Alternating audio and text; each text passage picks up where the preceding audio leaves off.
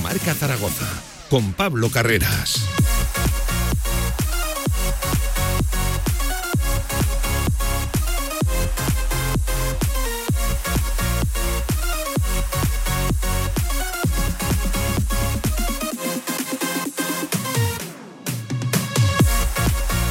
Saludos, ¿qué tal? Buenas tardes, 10 minutos sobre la una del mediodía. Esto es Directo Marca Zaragoza, como siempre, todos los días aquí.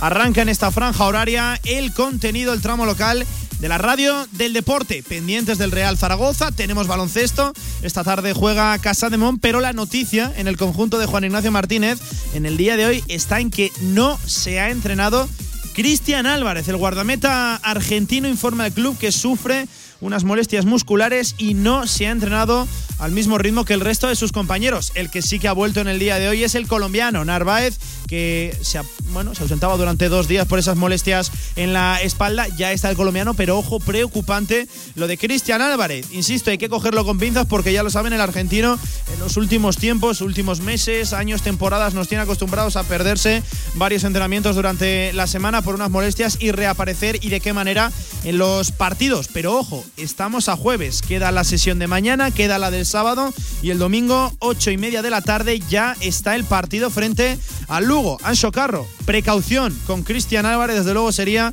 una baja fundamental, una baja tremenda en el bloque de Juan Ignacio Martínez. Lo dicho, le haremos la previa también a Casademón a las 7 de la tarde, Miri Villa, frente a Bilbao Basket, segunda jornada de esta Liga Endesa ya recién arrancada. Lo hicimos con victoria y vamos ya en busca de la segunda. Y como todos los jueves también repaso a las eh, diferentes modalidades deportivas en Aragón. Hoy vamos a hablar de la división de honor juvenil con el Monte Carlo. Ojo, cómo ha arrancado 7 de 9 el conjunto de Néstor Paricio y también, como todos los jueves, lo estrenábamos hace apenas unas semanas, la sección de montañismo. Hoy además hablando de dos modalidades, de dos deportes, disciplinas en auge, barranquismo y la escalada. El deporte, me atrevería a decir, de moda a día de hoy. Todos los deportes, claro que sí, tienen cabida aquí en Radio Marca, donde todo el deporte aragonés, como siempre, hasta las 3. Arrancamos.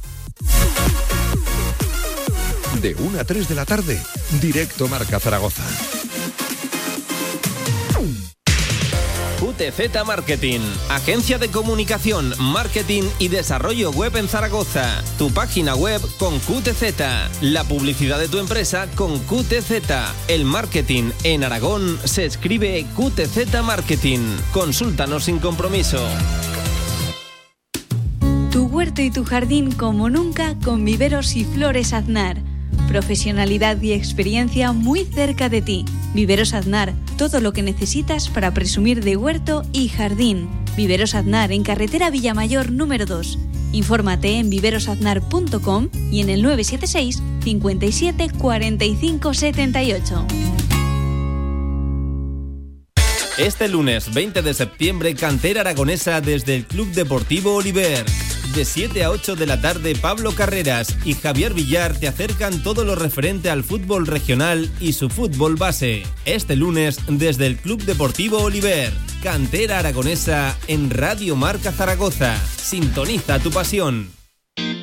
Tenemos todo preparado para volver a contarte la vida. Cada tarde de 7 a 8, La vida en marca. Ya sabes, actualidad, tertulia, música en directo, todo cabe en nuestro modo de ver la vida. Este martes 28 de septiembre, vuelve La vida en marca. Soy Maite Salvador y te espero cada tarde en Radio Marca Zaragoza.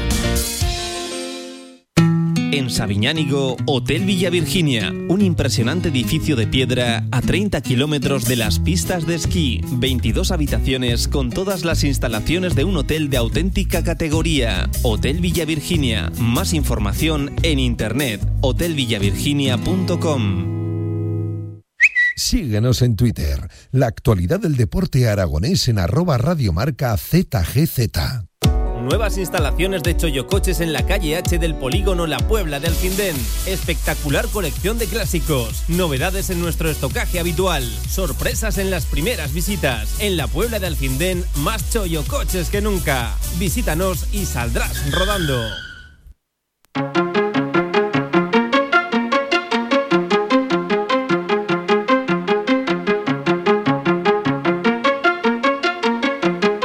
Actualidad del Real Zaragoza en directo marca.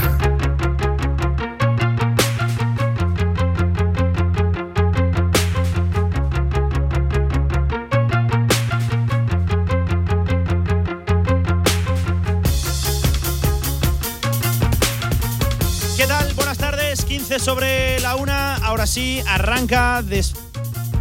Ahora sí, arranca, perdón, el eh, tramo local de Directo Marca Zaragoza. Arranca este programa en el que te vamos a contar toda la última hora del Real Zaragoza. Porque, ojo, día importante para los de Juan Ignacio Martínez, sobre todo importante por una circunstancia. Hoy no ha entrenado Cristian Álvarez. Hoy el argentino se ha ausentado e informa el club en la nota de prensa que ha realizado trabajo individualizado por precaución tras sufrir unas molestias musculares. Esto hay que cogerlo con pinzas, esto hay que ponerlo en cuarentena. Recuerden que esta misma temporada ya Cristian Álvarez ha sufrido alguna que otra lesión muscular que le ha tenido apartado, que le ha hecho perderse algún que otro partido, pero viene siendo una tónica habitual en las últimas temporadas. Cristian con problemas decide parar durante la semana, entrenar a menor ritmo para reaparecer el fin de semana y ser, como siempre, importante en la portería del Real Zaragoza. Pero, ojo, cuidado, hoy a jueves 23 de septiembre, Cristian no ha entrenado. Queda la sesión de mañana viernes en la Romareda, queda la del sábado en la Ciudad Deportiva, la del sábado previa al partido siempre mucho más suave que el resto de la semana. Pero cuidado, cuidado con la situación de Cristian Álvarez. Noticias positivas en cuanto a Juanjo Narváez, porque si no entrenaba ni martes ni miércoles, hoy sí lo hemos visto sobre el césped de la ciudad deportiva con el resto de sus compañeros y parece ya ir dejando atrás esas molestias lumbares de espalda que le habían tenido al margen eso sí que es una fantástica noticia, recuperar también al ariete colombiano que no está teniendo mucha suerte de cara al gol, pero ojo, es el jugador de la categoría que más remata a portería contraria. No puede perder el Real Zaragoza, desde luego, un jugador que, bueno, incime tanto al rival y que genere tanto para el Real Zaragoza. Y ojo, hoy ha hablado Luis López, el central catalán, ha sido el seleccionado por el Departamento de Comunicación. Si ayer hablábamos de la falta de gol, hoy se va a hablar de la seguridad defensiva, que tampoco está transmitiendo eso. El Real Zaragoza, de hecho, todo lo contrario, mucha endeblez, mucha inseguridad y prácticamente en los primeros remates del rival la portería, la pelotita va dentro, va a la portería y se acaba traduciendo eso en goles en contra para un Real Zaragoza que tanto le cuesta marcar y que tan fácil le anotan. Fin, muchos temas encima de la mesa. También eh, nos pondremos ya casi casi modo previa. Recuerden, domingo, ocho y media de la tarde, siempre complicado. Ancho Carro frente al Lugo. Ya está aquí la séptima jornada y el Real Zaragoza se mide a un equipo que comparte posición con él en la tabla. De hecho, el Lugo está inmediatamente por encima del Real Zaragoza también con seis puntos de los 18 ya puestos en juego disputados. Lo dicho, el protagonista del día es Luis López, a él que nos vamos a marchar a escuchar hasta la ciudad deportiva. Ayer se hablaba de la falta de gol, hoy de la faceta defensiva, de la seguridad del Real Zaragoza.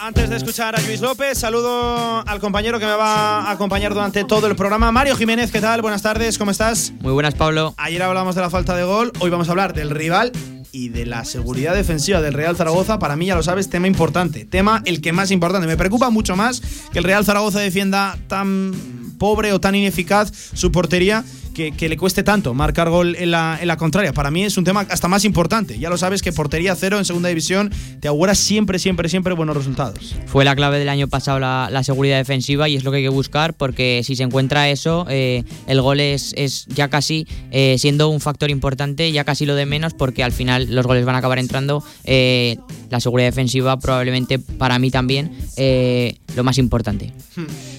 Escuchamos, si te parece ya, a Luis López esta mañana a las 10 de la mañana en la Ciudad Deportiva, compareciendo el central catalán recién llegado al Real Zaragoza. Recuerden, titular en el último partido, formando pareja junto a Jair Amador y fue Alejandro Francés el que se desplazó a ese lateral derecho. Luis López, ya prácticamente la respuesta, el titular más importante. ¿Por qué el Real Zaragoza recibe tan pocas ocasiones, pero a la vez sí que recibe goles, sí que los encaja? ¿Cómo se explica esa situación? Trataba de hacerlo Luis López. Bueno, como tú bien dices, eh, creo que nos están generando pocas ocasiones por los goles que nos están marcando. Sí que es verdad que tenemos que pulir esos detalles para que al final eh, consigamos mantener la portería cero y poder conseguir más victorias y yo creo que esa es la línea a seguir. Es que, eh, ojo Mario, el dato que sacábamos esta semana en directo marca, el Real Zaragoza es uno de los equipos que menos disparos recibe por parte del rival. En el último encuentro, sin ir más lejos, solo tres, pero es de los que más encaja. Es decir, los rivales tienen mucho porcentaje de acierto siempre que se miden. El Real Zaragoza, el Sanse, un disparo a puerta, un gol. Es tremendo. Es un dato para mí incluso más preocupante que lo de los goles. Es algo a erradicar. Sí, recibe muy pocos, muy pocos disparos, eh, recibe prácticamente todos los goles que, que le tiran y aparte eh, prácticamente siempre en los últimos partidos por lo menos eh, el último, o sea, el primer eh, disparo que, que, le realiza el rival. Sanse, sí, que, sí. que, eso aún, yo creo que es eh, más importante aún, o sea, peor, recibir ese primer disparo porque el, el, rival se te suele poner por delante y darle sí, la vuelta en segunda es complicado. Es, es, frustrante, ¿eh? Ojo el arranque de partido del Real Zaragoza contra el Sanse o contra el Fuenlabrada, que generas 6-7 ocasiones no claras. O sea, lo siguiente, no hay un término para, para definirlo, no eres capaz de, de anotarlas y en un córner mal defendido se te plantan hasta tres futbolistas de Fuenlabreño para rematar, ese gol va, va adentro y otra vez a, remontar. Tiene que siempre remontar. El Real Zaragoza lo hizo en Alcorcón, no le dio para hacerlo en Fuenlabrada, empató, no le dio tampoco frente al Sanse, donde se logró otro puntito, otro empate. Eh, Luis López seguía analizando diferentes aspectos, sobre todo defensivos del Real Zaragoza, sobre precisamente esos errores. En la zaga esta explicación daba el central. Sí que es verdad que, que me gusta eh, mirar los partidos, corregir errores eh, intento darle la, la importancia justa para, para, pararme, detenerme y, y, y, ver lo que ha pasado, analizar la situación y a partir de ahí eh, mejorar y seguir hacia adelante. Eh, bueno, al final también es una situación en que nos marcan eh, muy pronto y, y lo, lo, resuelvo de esa manera, o sea, mirando hacia arriba, ¿no? Pero eh, creo que, que, al final estamos para eso, ¿no? Para el fútbol es un deporte de errores en los que tienes que intentar eh, solucionarlos, mejorar y a partir de ahí eh, siempre hacia adelante. Jugador analítico, Luis López, revisa, analiza, eh, pone un poquito en, en, contexto todo lo que le pasa en, lo, en los partidos, lo suele eh, volver a ver. Me parece importante esto porque siempre se mejora eh, siendo consciente de, de, del error que, que, negándolo. Y hombre, yo no, no voy a esconder, Mario, lo dijimos aquí en la tertulia de Directo Marca, ese error de primero, yo creo que de Alejandro Francés, que no acaba de encimar a su marca, permite un centro cómodo, pero sobre todo me parece error de Luis López eh, que no espera el remate, que él va simplemente a hacer oposición al rival, a esperar a que se gire. Y claro, eh, el bueno. De, ¿Quién era? ¿Quién fue el goleador? Ahora se me ha ido de, la lengua. Pero bueno, eh, llega, el, llega el delantero, toca ligeramente ese balón y claro, se lo cuela por debajo a Cristian. Complicado de parar ese remate que prácticamente no te esperas a, a, a bocajarro. Eh, ese error de, Luis López tiene que estar mucho más contundente la marca. Sí, para mí, para mí también ese error. Eh, sí, es lo que dices. Yo creo que, le, falta, le está faltando contundencia. no, es un, no es un central que, que defienda, bueno, yo creo que, por ejemplo, francés creo que defiende mucho mejor el área y creo que en esas situaciones le está faltando contundencia, como digo, porque también le pasó en Alcorcón, eh, le, faltó, le falló en el primer gol y hubo otra ocasión de Chisco, el delantero de, del equipo madrileño, que, que, fue parecida y que le podía haber costado otro disgusto al Real Zaragoza. No, y al esta... filo del descanso en Santo Domingo. Eso es. Te podías haber marchado 2 a 0. Ojo lo que hubiera cambiado la película en la segunda parte. Eso es. Pues en esas dos, en esas dos acciones y, y tanto en la de, la de la Real Sociedad el otro día igual.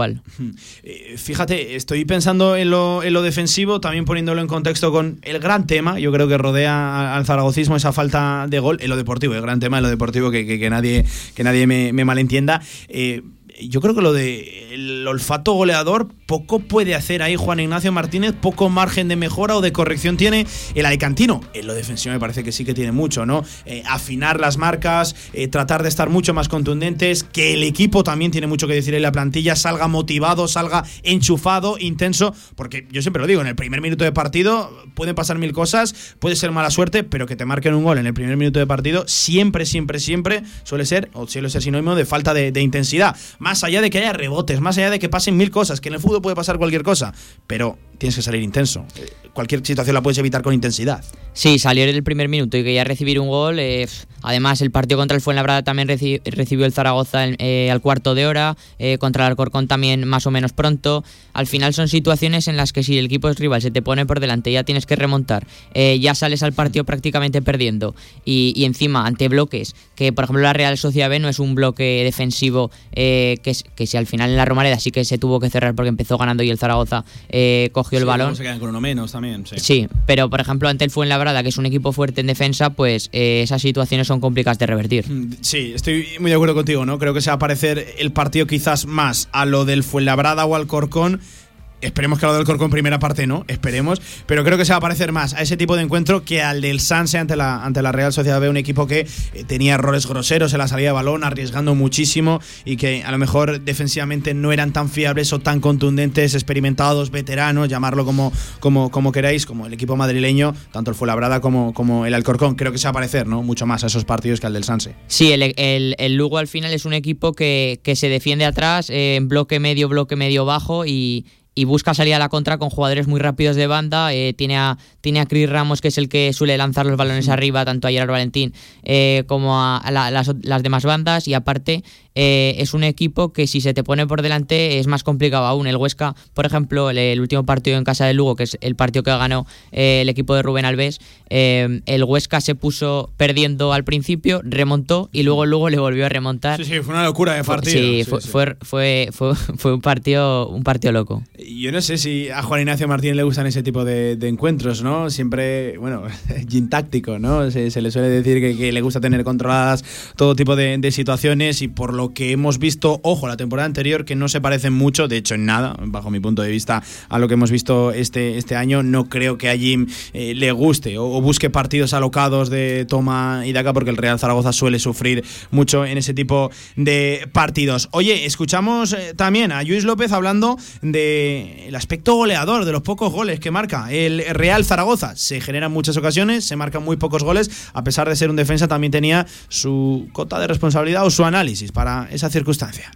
Bueno, yo creo que es cuestión de, insistir, de, seguir trabajando, de, saber que ahí nos está costando un poquito más, pero yo creo que también es cuestión de, rachas, de, que cuando entre uno entrarán los demás y, ya te digo, creo que tenemos que seguir trabajando y manteniendo esta línea porque al final las ocasiones las generamos, que creo que eso es lo difícil, el juego lo tenemos también y al final es, es, eso, insistir y que cuando entre la primera seguirán entrando. Parece discurso casi pactado, ¿no? Del vestuario, Mario. Ayer Nano Mesa, esto es cuestión de insistir, los goles van a acabar llegando. También Juan Ignacio Martínez ya en el post, hoy de nuevo Luis López. Es un discurso, yo creo que una llamada del vestuario al entorno, al zaragocismo, a la prensa, a todo lo que rodea en general al Real Zaragoza, en que crean, en que confíen que este es el camino y que esto es solo un bache, una mala suerte, una mala circunstancia, eh, que no acaben entrando los goles pero que es el camino, una llamada que la gente crea y siga confiando en este Real Zaragoza. Sí, lo, que parece que está claro es que todos los jugadores eh, piensan lo mismo, que, es el camino a seguir y que al final los goles van a acabar llegando, que es lo que creemos todos, porque al final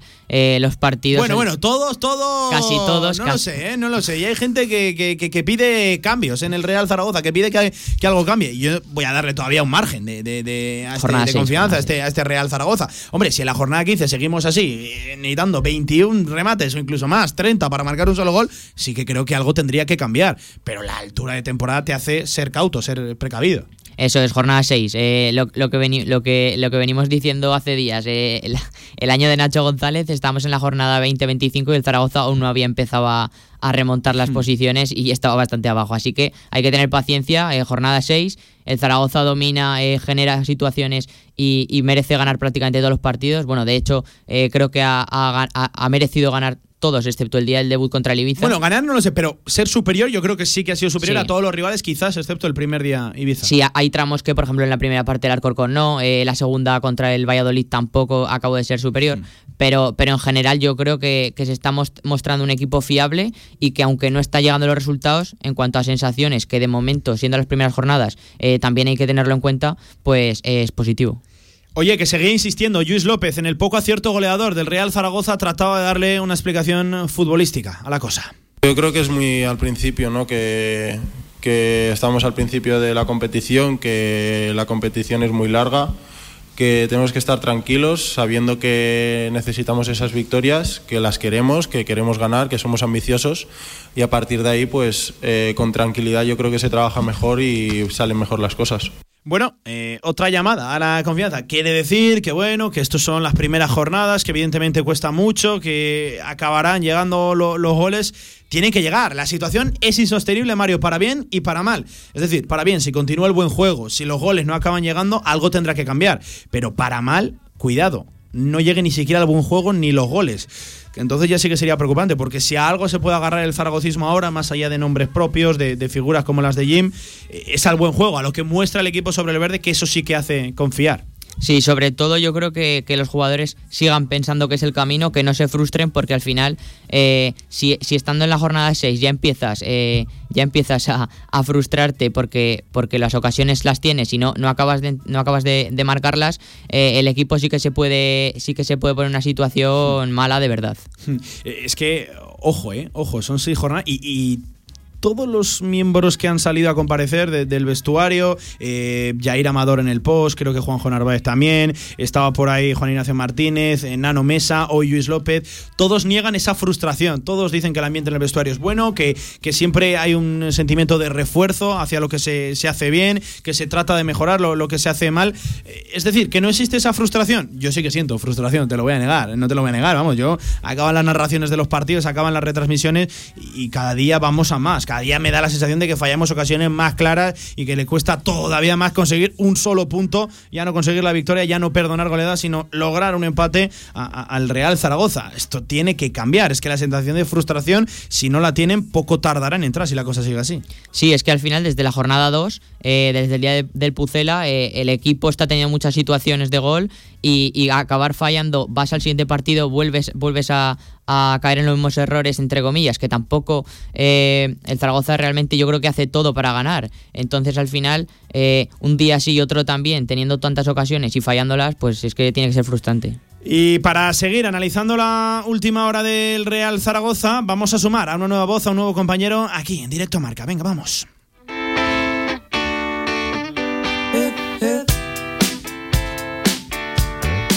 Salimos de la redacción de Radio Marca Zaragoza, de la radio del deporte. Javi Lainez, compañero, ¿qué tal? Buenas tardes, ¿cómo estás? ¿Qué tal, Pablo? ¿Cómo estás? No sé si es casualidad que el Real Zaragoza ayer sacara el departamento de comunicación a Nano Mesa, hoy a Luis López, un delantero, un defensa. Creo que se quiere reforzar lo que se hace bien el Real Zaragoza, que quiere ponerle un poquito de calma, que quiere hacer una llamada a la, a la confianza. Ayer hablábamos de la falta de olfato goleador, de la falta de definición. Hoy se habla, evidentemente, del aspecto defensivo. Para mí, Javi, no sé cómo lo ves tú, el gran aspecto a mejorar de este Real Zaragoza. Sí, bueno, a ver, yo creo que mm, eh, no hay ningún jugador al que esconder, ¿no, Pablo? Ahora mismo. No, no, desde luego, desde luego. Porque, porque yo creo que todo se está más o menos rindiendo bien y, no hay ningún tema eh, caliente ni candente más que lo que sea la, venta del Real Zaragoza que está completamente aparcada, ¿no? Entonces, bueno, pues eh, hace bien el Zaragoza en sacar, ir sacando a nuevos protagonistas. A Nano Mesa no le podíamos haber escuchado hasta esta semana y yo creo que era un protagonista de lo, de lo mejorcito que podemos escuchar ahora mismo porque creo que está siendo un jugador muy destacado, que se ha ganado la afición en dos, en dos ratos y que es verdad que hay una, falta de gol eh, que todos estamos viendo, que es muy palpable es evidente, pero que yo insisto una vez más, jugando así, eh, tarde o temprano, aunque sea sin querer, goles vas a marcar. Es que es eso, es que no los marcas ni, sin querer. Algún día esa suerte, la suerte de eh, el sin querer o queriendo, va a tener que cambiar. Ya no te digo eh, remates que lleguen 25 por partido, todos de una excelsa calidad, sino algún tiro de estos que acaba en el área, pues a lo mejor le pega a un defensa y se acaba metiendo, como pasó frente, frente al Sanse. Es que puede pasar, cuando tú atacas tanto, puede pasar de todo en portería contraria. Sí, no, está claro. Yo creo que, no le podemos exigir mucho más a este Zaragoza. ¿eh? Lo que ha hecho Juan Ignacio Martínez con, con este equipo, que yo creo que está incluso rindiendo a un nivel superior al que realmente tiene, eh, no le podemos pedir mucho más. Podemos pedir que eh, se materialicen las ocasiones, pero yo creo que eso ya forma parte también del juego, de lo que es el fútbol y, que muchas veces nos olvidamos que es un deporte en el que también hay un contrario y en el que la, suerte o como lo queramos llamar hmm. también influye.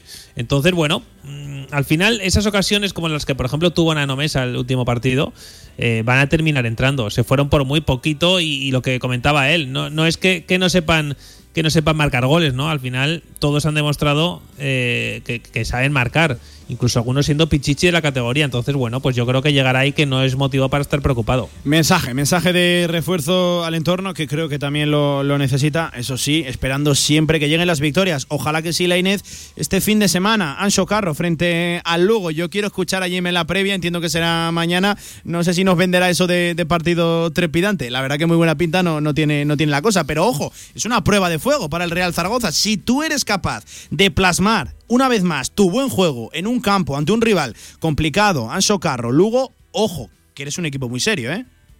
Sí, no, desde luego. Al final, eh, si el Zaragoza es capaz de ganar en el Ansocarro, sumaría tres desplazamientos complicadísimos puntuando.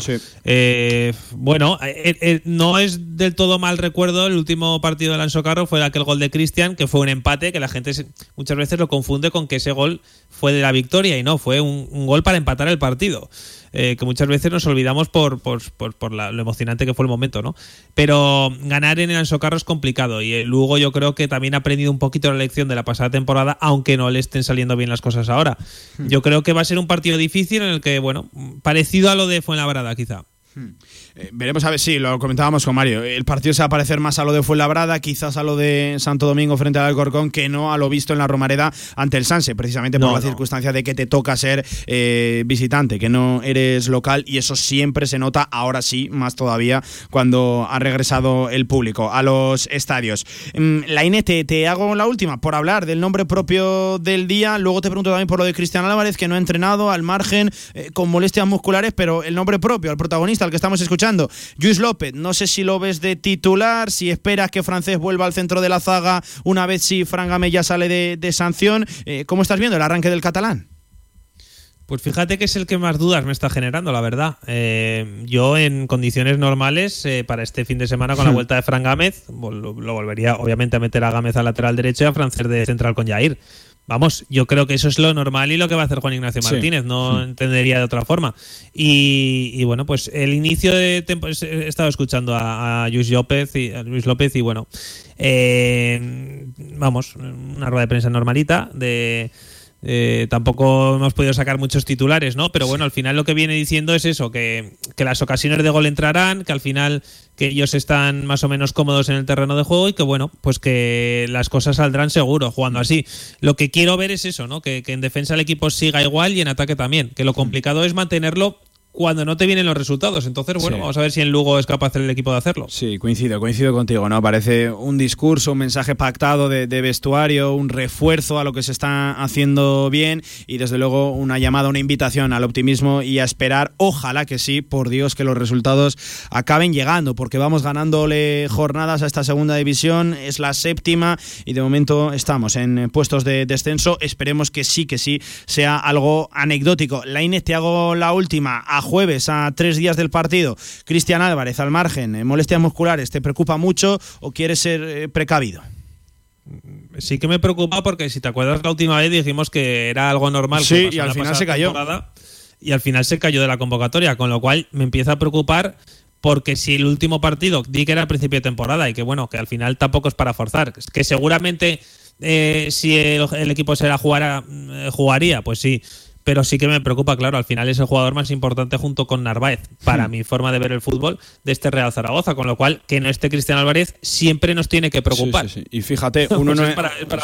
pero bueno, que, que, yo creo que tiene opciones de llegar, ¿eh? de todas hmm. formas. Fíjate, decías, eh, los más importantes, Narváez y Cristian, pues Narváez también han tocado, aunque eso sí, hoy ha entrenado con el resto de sus compañeros y ojalá que sí, olvidando ya esas molestias lumbares en, la espalda. Y lo de Cristian, pues está como está. Mañana entrenamiento en la Romareda a partir de las diez y media habrá que estar muy muy pendientes de si entrena el argentino o no. Si no, entiendo que veríamos a Álvaro Ratón el domingo en el Ancho Carro. Laine, que te veo mañana por aquí para hacerle la previa a, bueno, veremos a ver si trepidante partido o no. A ver qué nos cuenta Jim mañana, en el día, en el viernes, ¿vale? Partido importante, eso seguro. Eh, trepidante no lo sé, pero importante muchísimo, como todos en la segunda división, como las 42 jornadas. Claro que sí. Un abrazo, Lainez, compañero. Un abrazo, hasta luego. 39 sobre la una del mediodía. Vamos a hacer la primera parada técnica en este directo a Marca Zaragoza. Tiramos la desco, consejos publicitarios y enseguida volvemos porque quedan todavía más sonidos de Luis López. Y ojo, analizaremos ya al rival, nos pondremos casi casi en modo previa y echaremos un vistazo general a la segunda división con uno de los mayores expertos, sin lugar a dudas, de la categoría y tenemos el placer de tenerlo aquí en Radio Marca. Si quieres hacer de tu pasión tu profesión, si quieres dedicarte profesionalmente al deporte, ven a conocernos. Z-Brain Sports Academy, centro formativo especializado en áreas deportivas, cursos de personal training, entrenador de porteros. Toda la info en deportes.zbrain.es. Empieza ya. Juntos conseguiremos las metas. Escucha, observa, siente. Sumérgete en un ambiente diferente con Cariñena Wine and Music Festival. Con actuaciones tan innovadoras como los disparates de Goya de Sergio Muro el día 25 de septiembre en Bodega San Valero. O las voces de Goya del grupo B Vocal el día 26 de septiembre en Grandes Vinos. Cariñena Wine and Music. Con más de 25 años de experiencia, Anagán Correduría de Seguros te ofrece gran profesionalidad, gestión eficaz y los mejores precios en todo tipo de seguros generales y agropecuarios. Infórmate en el 976 31 8405 y en anagán.com. ¿Te imaginas vivir sin agua? Hoy en día más de 2.000 millones de personas carecen de agua potable, un recurso necesario para evitar contagios y que puede marcar la diferencia entre la vida y la muerte. Te necesitamos para frenar las terribles consecuencias de la falta de agua en los países más pobres. Entra en manosunidas.org y convierte cada gota en vida. 2.000 metros de terraza con todas las medidas de seguridad. 35 euros para un menú completo con cuatro aperitivos. Fideuá de marisco, solomillo de ternera y una copa. 25 referencias de una carta con carnes y pescados a la brasa. Los mejores mojitos, caipiriñas, daiquiris. ¿Dónde, dónde? En Torreluna. Miguel Servet 193. Toda la actualidad del deporte aragonés en una sola web. Radiomarcazaragoza.es. Albema, alquiler y venta de maquinaria para la construcción, venta de herramienta y materiales, morteros técnicos, químicos, cerámicas, aislamientos, tabiquería seca y así hasta 4.000 referencias en stock. Empresa zaragozana con más de 35 años. Les esperamos en nuestras instalaciones en Camino de Cogullada 24. Teléfono 976 47 17 98.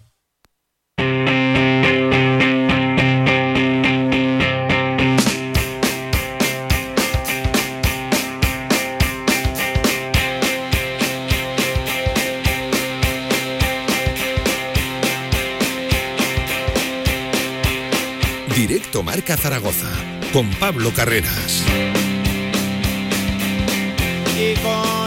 Mainar al frente de la técnica que nos pone este temazo para volver de la Publi 42 sobre la 1, 18 minutos de las 2 de la tarde. Seguimos escuchando. Mario me acompaña en el estudio. Mario, ¿sigues por aquí? Sí, seguimos por aquí. Aquí está, claro que sí.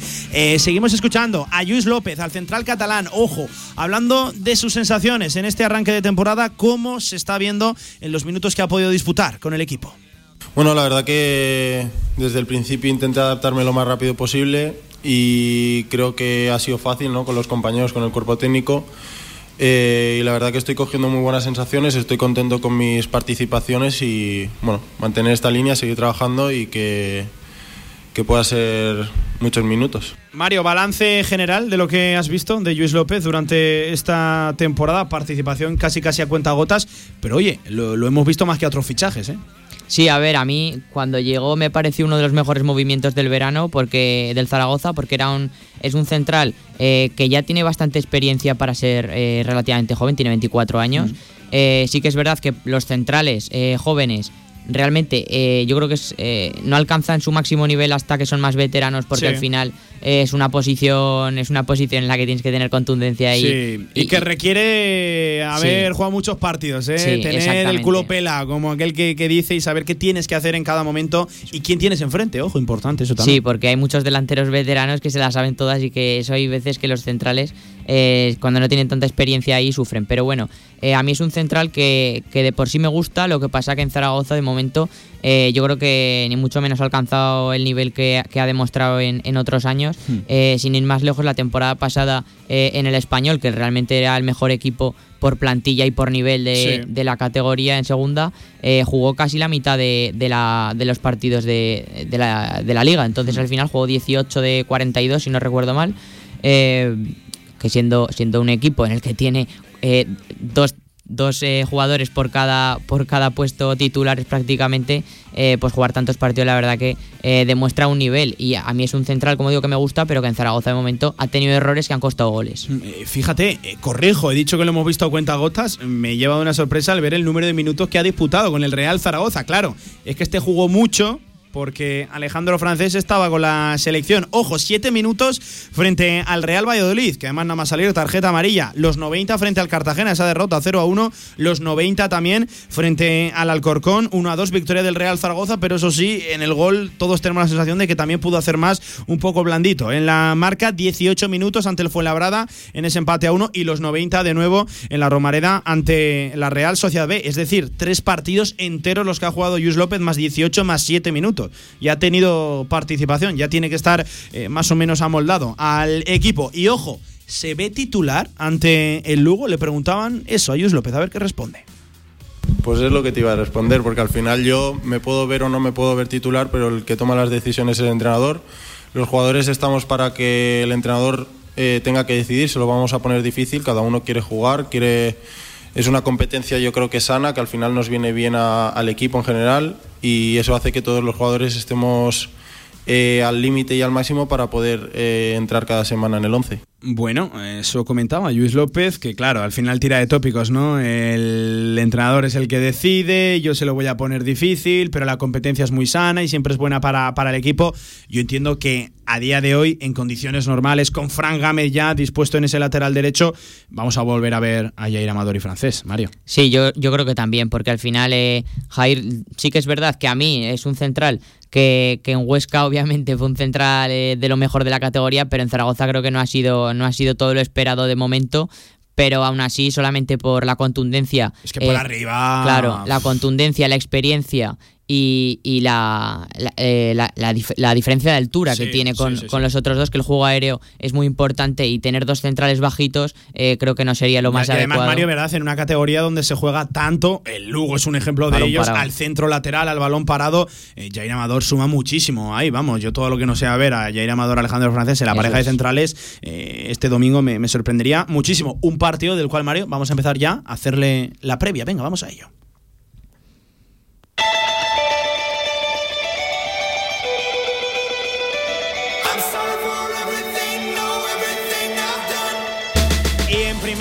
Lo hacemos escuchando a Yus López hablando del Lugo, hablando del rival. Esto comentaba el central catalán.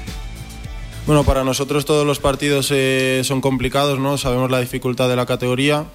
Eh, creo que jugar en, Lugo siempre es complicado. Eh, tenemos muchas ganas de, de, poder conseguir victorias y de manera consecutiva. Entonces, pues eh, afrontamos el partido con mucha importancia, con, mucha ambición de querer ganar y de querer hacer las cosas bien. Mario, nos ponemos el traje de previa, hablamos de lo que se viene el domingo, Anso Carro frente al Lugo, me has pasado un informe ya de, del equipo de Rubén Alves, vamos a ir ganándolo poquito a poco con las claves, con las virtudes, con los defectos que los tienen también. Entiendo que Juan Ignacio Martínez ya es muy consciente de, de todo, de todo ello. Cuéntame, cositas de, del Lugo. Bueno, es un equipo que habitualmente está jugando con 4-3-3, eh, aunque en defensa pasa a 5-4-1 en, mm. en, bloque medio, bloque bajo. Eh, buscando sobre todo salir a la contra, lo que hemos comentado antes. Antes decía, por cierto, que, que Chris Ramos es el lanzador de, de contras, no es así, me, me he equivocado ahí. Eh, Chris Ramos es uno de los, que, de los que busca la velocidad saliendo a la contra junto a Gerard Valentín por la mm. otra banda. Eh, el lanzador de, de, de, balones al espacio es Hugo Rama, que me he confundido. Y, y, al final es un equipo que eso, que, que, busca, busca salir rápido, transita muy rápido y llega, se, eh, pasa muy rápido de, de, de, campo propio a campo rival y al final si el Zaragoza eh, no es un equipo eh, rápido corriendo hacia atrás, sí. puede tener muchos problemas. Ese repliegue intensivo que le dicen ahora también lo, lo, los modernos. Eh, bueno, pues equipo que va a buscar la contra, ¿no? Entonces le va a dar el balón al Real Zaragoza, entiendo. Sí, parece que, bueno, yo, parece no, lo, lo, que va a pasar es que el Zaragoza va a tener el balón lo, que se supone por lo por lo visto en estos primeros partidos. Pero bueno, es un equipo que yo creo que si el Zaragoza eh, presiona arriba puede tener problemas porque eh, cuando tenga el balón el Lugo, sobre todo los centrales son... Eh, aparte de Xavi Torres que sí que es el que oh, actúa veterano, como ¿eh? sí eh, es el que actúa como pivote eh, y luego cuando el Lugo está en defensa pasa central para ayudar a, a sus otros dos centrales, que son Alende y Juan Antonio Ross. Eh, son dos, dos jugadores bastante. tienen poca experiencia, son bastante jóvenes y son propensos al error. Entonces ahí están teniendo eh, situaciones en las que el rival eh, le roba balón en salida. también los laterales están teniendo desconexiones. Campabadal también, Lebedenco igual. Entonces yo creo que si el Zaragoza le presiona a la defensa, puede tener eh, facilidades para, para, por lo menos generar eh, situaciones. ¿Y cómo han sido las sensaciones en el arranque? Porque lo numérico es eh, prácticamente calcado, de hecho 6 puntos de 18, al igual que, el Real Zaragoza. Empezó muy mal, pero, pero poco a poco va, está mejorando. El otro día contra el Cartagena perdió, pero pudo ganar perfectamente. Hmm. Tuvo varias situaciones en las que con empate en el marcador podía haberse puesto por delante incluso. Y, y la pasada jornada, la anterior jornada eh, contra el Huesca ya vimos el partido, eh, fue, fue, fue trepidante, como dice Juan Ignacio Martínez, eh, un partido en el que dominó claramente y pudo marcar más. fue un partido en el que mereció ganar claramente al Huesca. El Huesca sí que no estuvo nada bien en ese día. Y, el Lugo es un equipo que, como digo, está al alza, va, las sensaciones van mejorando y, sobre todo en, ese, en, esa salida a la contra, para, para buscar cuando recupera balón. Es un equipo peligroso. Pues nos has dado claves, debilidades, fortalezas, esos jugadores a seguir. Cuidado con Chris Rama, con Hugo Rama también, con, con Chris Ramos, Hugo Rama, perdón, claro, yo también me, yo también me, he liado, ¿eh? Mario con Gerard Valentín, eh, con Xavi Torres, madre mía, Xavi Torres, qué jugador tan veterano, ¿eh? Lo recuerdo yo, bueno, bueno, muchísimos años eh, compitiendo en la en la élite. ¿Con qué bajas llega también el conjunto de, de Rubén Alves? Eh, decías antes, Xavi Torres, casi tiene ya 35 años, pero lleva ya toda la vida en segunda. Claro, sí, sí, sí, sí. Eh, es un. Bueno, eh, las bajas. tiene principalmente la baja de, de Oscar Wally. ¡Hombre, Oscar Wally! ¡Madre mía! Eso es, él. se rompió un dedo de. el dedo meñique. Y, es. bueno, ya, ya estuvo baja el otro día contra el Cartagena. Y, es un portero que, bueno, viene a suplir la, la ausencia, la baja de de Cantero, que es el guardameta que ha sido al, Eibar. Y, al final, pues bueno, de momento el año pasado se hizo con la titularidad en Castellón, este año eh, era, era el portero titular, lo que pasa que el otro, el otro día en un entrenamiento se lesionó y por eso no está. Pero, pero bueno, jugará Fran eh, Vieites y... Sí, no lo conocía este portero, ¿eh? Es, Vieites. Sí. Madre mía, qué nombre también. es un canterano del Celta, bastante joven, no tiene mucha experiencia, el otro día hizo un penalti. 22 añitos, sí y el otro día hizo un penalti que le costó, le costó uno de los goles del, Cartagena y bueno, yo creo que es un portero que, tampoco va a ser un seguro. Bueno, pues hemos hecho ya el análisis de el Lugo, también daba las claves para ganar al conjunto gallego Luis López, su última declaración, su último sonido, escuchamos. Bueno, yo creo que en todos los partidos hemos podido conseguir la victoria, hemos sido superiores a los rivales y a partir de aquí pues es cuestión de eso, de afinar puntería, de también eh, intentar que en las pocas ocasiones que nos están haciendo eh, no encajar goles y al final el fútbol es cuestión de eso, ¿no? De, de meter más goles que el rival e intentar ganar partidos. Pues eh, a meter más goles, no creo yo que Juan Ignacio Martínez quiera un intercambio de golpes porque en eso precisamente sufre mucho. El Real Zaragoza no golpea mucho y sin embargo le golpean con, con facilidad. No creo yo que vaya a plantear ese tipo de encuentro. Mira, estoy viendo por aquí Xavi Torres, eh, dos temporadas en el Lugo, Al Arabi, el Elche, el Per Glory, el Sporting de Gijón, tres años en el Real Betis, Getafe, Levante, Málaga y llegó a debutar con el Barcelona, con el primer equipo. Eh, simplemente un partido, por lo menos se pone mi aplicación de referencia, en la 2008-2009, un partido, una tarjeta amarilla. Pues bueno, 34 años, ¿eh? Del 86, Xavi Torres, ahora siendo el pulmón en el centro del campo del Lugo. Y aguántame, Mario, porque lo prometíamos, tenemos un auténtico experto en la categoría ya al otro lado del teléfono, no solo para hablar del partido de este fin de semana, que también que lo vamos a hacer, sino para una visión global de lo que es la categoría, porque es el que más sabe, porque conduce todas las semanas un fantástico programa en esta casa que se llama Camino al Cielo y que como todos los jueves lo tenemos aquí, en directo a Marca Zaragoza. Ya saben quién es. Don Jaime Mateo. Jimmy, ¿qué tal? Buenas tardes, ¿cómo estás? ¿Qué pasa, Pablo? Buenas tardes, ¿cómo estás? Oye, cuéntame, ¿cómo ves el Real Zaragoza? Lo decíamos, los números no son nada buenos, es una posición de descenso a día de hoy, eso sí, hay que ponerlo en contexto, es una sexta jornada. Jaime, ¿cómo estás viendo al Real Zaragoza?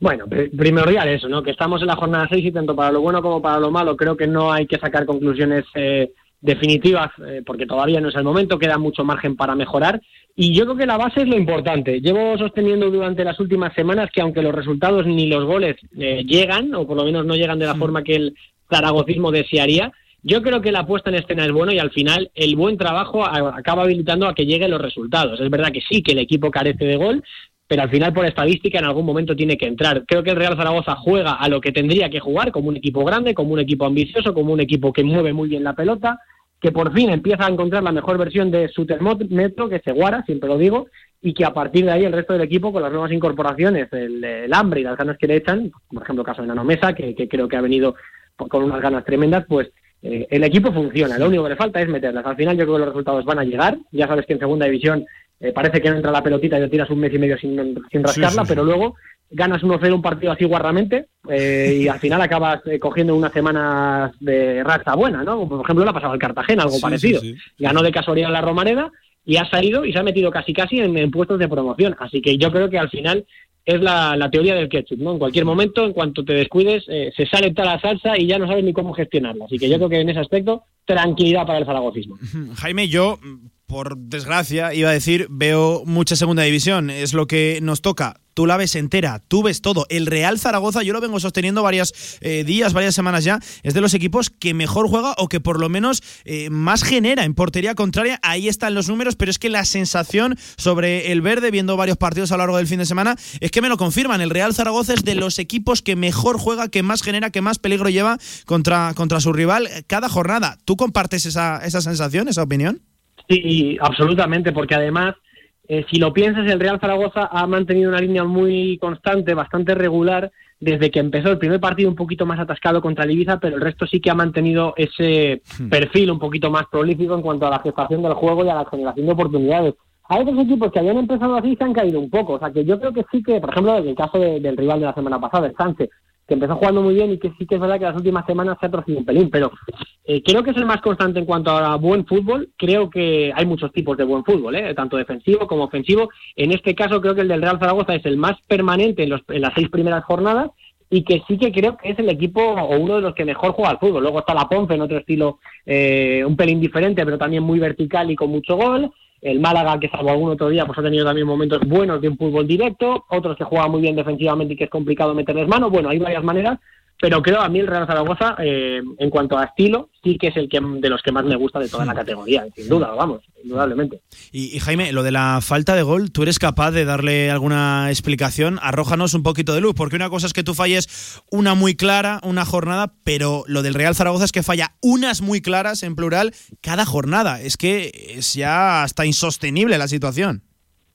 Mira, eh, yo ahora mismo recuerdo, por ejemplo, el caso de Fernando Torres, cuando en Liverpool las enchufaba de cuatro en cuatro, como quien dice, un futbolista que marcaba muchos goles en Anfield, y que luego llegó al Chelsea y le costó muchísimo adaptarse a, a, a, la liga era la misma, ¿no? Pero al equipo no le entraban. Eh, Borja Iglesias, por ejemplo, si no recuerdo mal, porque no lo he visto, pero he visto el trailer y algún compañero que lo ha visto me ha contado, Borja Iglesias tuvo que tirar de algún eh, tratamiento de ayuda, más bien psicológica, por parte de algún coach, por eso es, para intentar eh, canalizar un poquito esa frustración y que parece que, bueno, que dentro de lo que cabe no le ha ido mal, es decir, al final puede ser un aspecto mental, incluso, ¿eh? puede ser algún intangible como el aspecto mental, de la sensación, la ansiedad de que no te entran, no te entran, y hay temporadas en las que a lo mejor, pues sí, casi los metes sin querer y otras que, bueno, pues debajo de la portería la mandas al larguero, ¿no? Eh, yo creo que tiene un aspecto un poquito más mental, porque por todo lo demás acompaña eh, y al final, pues oye, hay jugadores que tienen gol. O sea, Narváez ha demostrado que sin ser delantero puro tiene gol. Eh, Nano tuvo un año, por ejemplo, espectacular en Tenerife, desde entonces no se le ha visto tantos números como ese, pero sí que creo que es un futbolista que más o menos puede marcarte 5 o 10 goles por temporada. Eh, el caso de Iván Azón eh, creo que es el más palmario porque por condiciones yo no le he seguido en categorías inferiores, claro, pero, pero sí que lo que le veo es que tiene hechuras de delantero grande. Álvaro Jiménez que tampoco ha sido un delantero de grandes guarismos, pues hubo un año que cascó veintitantos goles con el Almería, es decir, bueno, pues son jugadores que más o menos el gol lo llevan, así que yo creo que de alguna manera u otra eh, tendría que ese gol, ese gol que parece que se atasque, que te obsesiona tanto, en cuanto empiece a llegar, yo creo que ya es una cuestión más o menos de dejarse ir psicológicamente, no frustrarse y en algún momento encontrarlo. Yo creo que es una cuestión más psicológica que, que de no tener delanteros buenos. ¿eh? Hmm. Y, Jaime se está hablando mucho de la falta de gol. El problema del Real Zaragoza es evidente que es de Arias, ¿no? Arriba, pues bueno, lo hemos comentado, una ineficacia tremenda. Necesitas 21 disparos para marcar un solo gol, pero ojo atrás, porque la sensación es que prácticamente en el primer remate del rival la pelota va, va, va para adentro. Jaime tiene que también volver a roparse el Real Zaragoza de Juan Ignacio Martínez, que precisamente con con el Alicantino, el año pasado demostró que por lo menos la portería propia la guardaba bien. Claro, es que el fútbol, y sobre todo en segunda división, ¿eh? creo que en segunda división hay que construir atrás hacia adelante, como hizo el año pasado Jim con el Real Zaragoza. Este año es verdad que está fallando en lo que el año pasado funcionaba también. Pero el fútbol, Pablo, ya sabes que, bueno, sí, se puede gestar en el centro del campo, pero donde se decide es en las áreas. Si tú arriba, y sobre todo, Jaime, en segunda, sobre todo en segunda. Y más en segunda, eso. Si tú no le haces un gol a nadie y mira, el Racing, por ejemplo, hace un par de años, perdona que me lo lleve a mi terreno, hace un par de temporadas, era uno de los equipos que más llegaba, que aparentemente mejor jugaba, eh, a lo mejor tenía gestionaba rentas de 2 a 0 y terminaban empatando en el 90 y perdió hasta 15 puntos en los últimos 15 minutos de los partidos. ¿Por qué? Por eso mismo, porque no era contundente en el área, en el área rival y en el suyo propio, en su propia área era incapaz de gestionar resultados y de defender con contundencia. Al final, ¿qué ocurrió? Que el Racing, por muy bien que jugase, donde muchos tramos de temporada, se acabó yendo a la segunda división B. Bueno, pues este ejemplo, que es muy drástico y muy radical, se le puede aplicar al Real Zaragoza y a cualquier equipo. ¿eh? Si tú atrás te hacen dos ocasiones y como eres eh, un poquito endeble, pues eh, de esas dos ocasiones te meten una y tú arriba eres incapaz de hacerlo, pues al final, claro, se te va a ir una cantidad de puntos por el sumidero por no saber definir en las áreas que es donde principalmente, tanto en la tuya como la del rival, es donde se ganan los partidos, claramente. O sea, por eso te digo que el problema está en las áreas, no en el centro del campo, donde parece que el equipo ya empieza a ser mejor equipo que otros años. Hmm, y por ponerle la rúbrica a lo del Real Zaragoza, enseguida te pregunto ya la última por aspectos más generales de la, de la segunda división. Eh, te noto esperanzado, optimista con el Real Zaragoza. Han ido pasándose, y te explico, durante la semana varios protagonistas que conocen mucho la segunda división por este directo marca y todos nos, dicen que esto es paciencia, que esto es tranquilidad, que con este juego, con esta idea, con lo mostrado hasta ahora, el Real Zaragoza va a tirar para arriba. Seguro, tú te sumas también a ese discurso, ¿no? Sí, por supuesto. Incluso el año pasado yo tenía muy claro desde el principio que el Real Zaragoza se iba a salvar porque le veía algo, por lo menos, para hacer eh, un equipo que se salvase con, tranquilidad, más o menos. Pues así al final ocurrió con algunos retoques de allí, no sé si es verdad.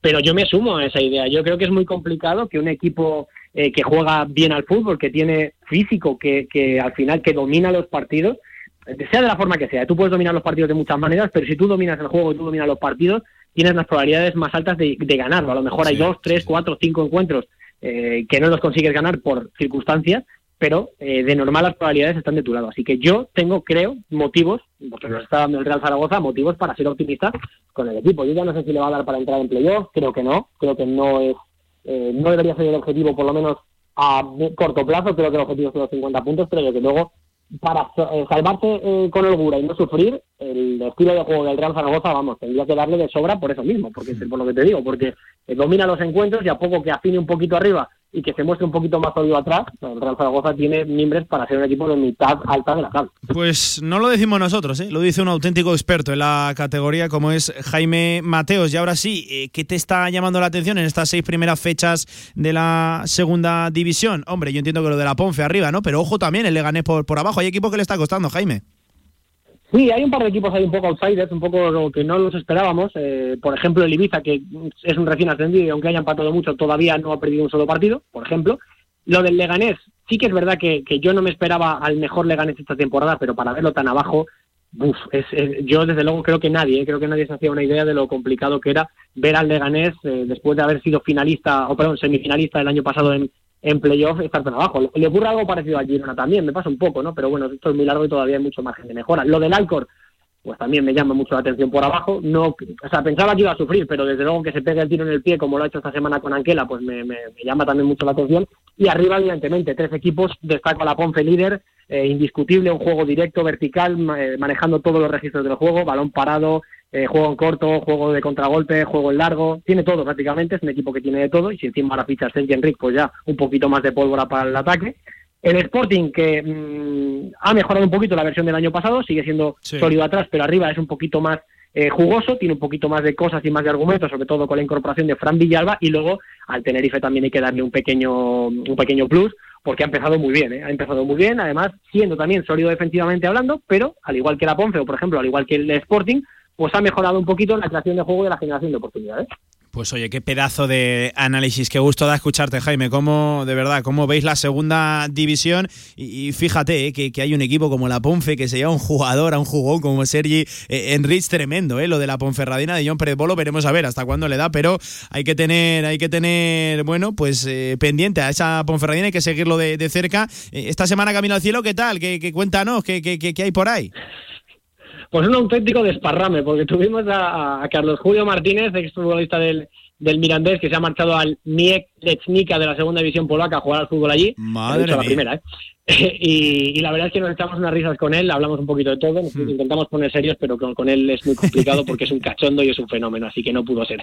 Eh, luego, bueno, pues tratamos el tema del Alcorcón, evidentemente, llamamos, hicimos la llamada al líder, llamamos a David Alaiz, nuestro compañero de Radio Marca León, para que nos contara un poquito las sensaciones de la afición y del club con respecto a esta Ponce que ilusiona, porque tiene motivos para ilusionar, y aparte del Alcorcón y nuestra taberna de plata, pues ya se nos acabó el tiempo, incluso hasta nos llegamos a pasar un poquito de lo que deberíamos. Uy, uy, pues uy, intentaremos corregir para próximas ocasiones. Uy, uy, uy, cuidadito, eh, cuidadito que se enfadan, que se enfadan los, jefes. Pues eh, tabernero de, plata, que un auténtico placer, como siempre, que te pases cada semana aquí por este directo marca Zaragoza, que esperemos que precisamente el Real Zaragoza mejore en cuanto a números, porque las sensaciones son bastante buenas y a eso precisamente se agarra el Real Zaragoza, porque después de eso, poquito, poquito más. Jaime Mateos, que te escucho como siempre en el marcador el fin de semana con los Pablos en la radio del deporte y de los Pablos que nos estamos haciendo aquí con, con el Imperio. ¿eh? Claro que sí. Jimmy, cuídate muchísimo. Un abrazo. Gracias. Un abrazo, amigos. Cuidados mucho. Chao, chao.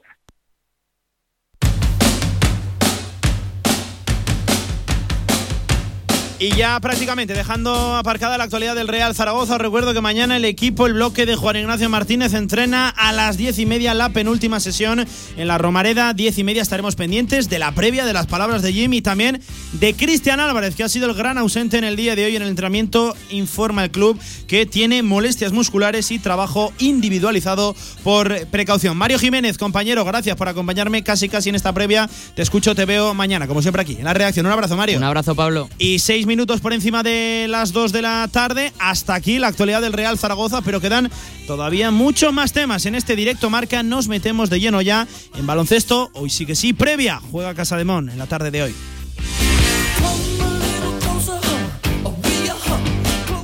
Nueva edición limitada de 801, el vino más emblemático de bodegas San Valero. Un singular cupás de diferentes añadas de Cabernet Sauvignon, Merlot y Syrah 801 es un vino único e irrepetible, ideal para descorchar en las ocasiones más especiales. Según el refrán, los niños vienen con un pan debajo del brazo. Pero ahora, en el rincón, son los frutos secos los que traen un pan gratis debajo del brazo. Este mes, llévate una barra El Rincón o una campesina gratis comprando 3 euros en frutos secos. Federación Aragonesa de Golf, 15 clubs a tu servicio, un deporte sostenible para todas las edades y en plena naturaleza. Fedérate y forma parte de nuestra gran familia. Golf es salud, practícalo. Infórmate en aragongolf.com y en el 876 66 2020.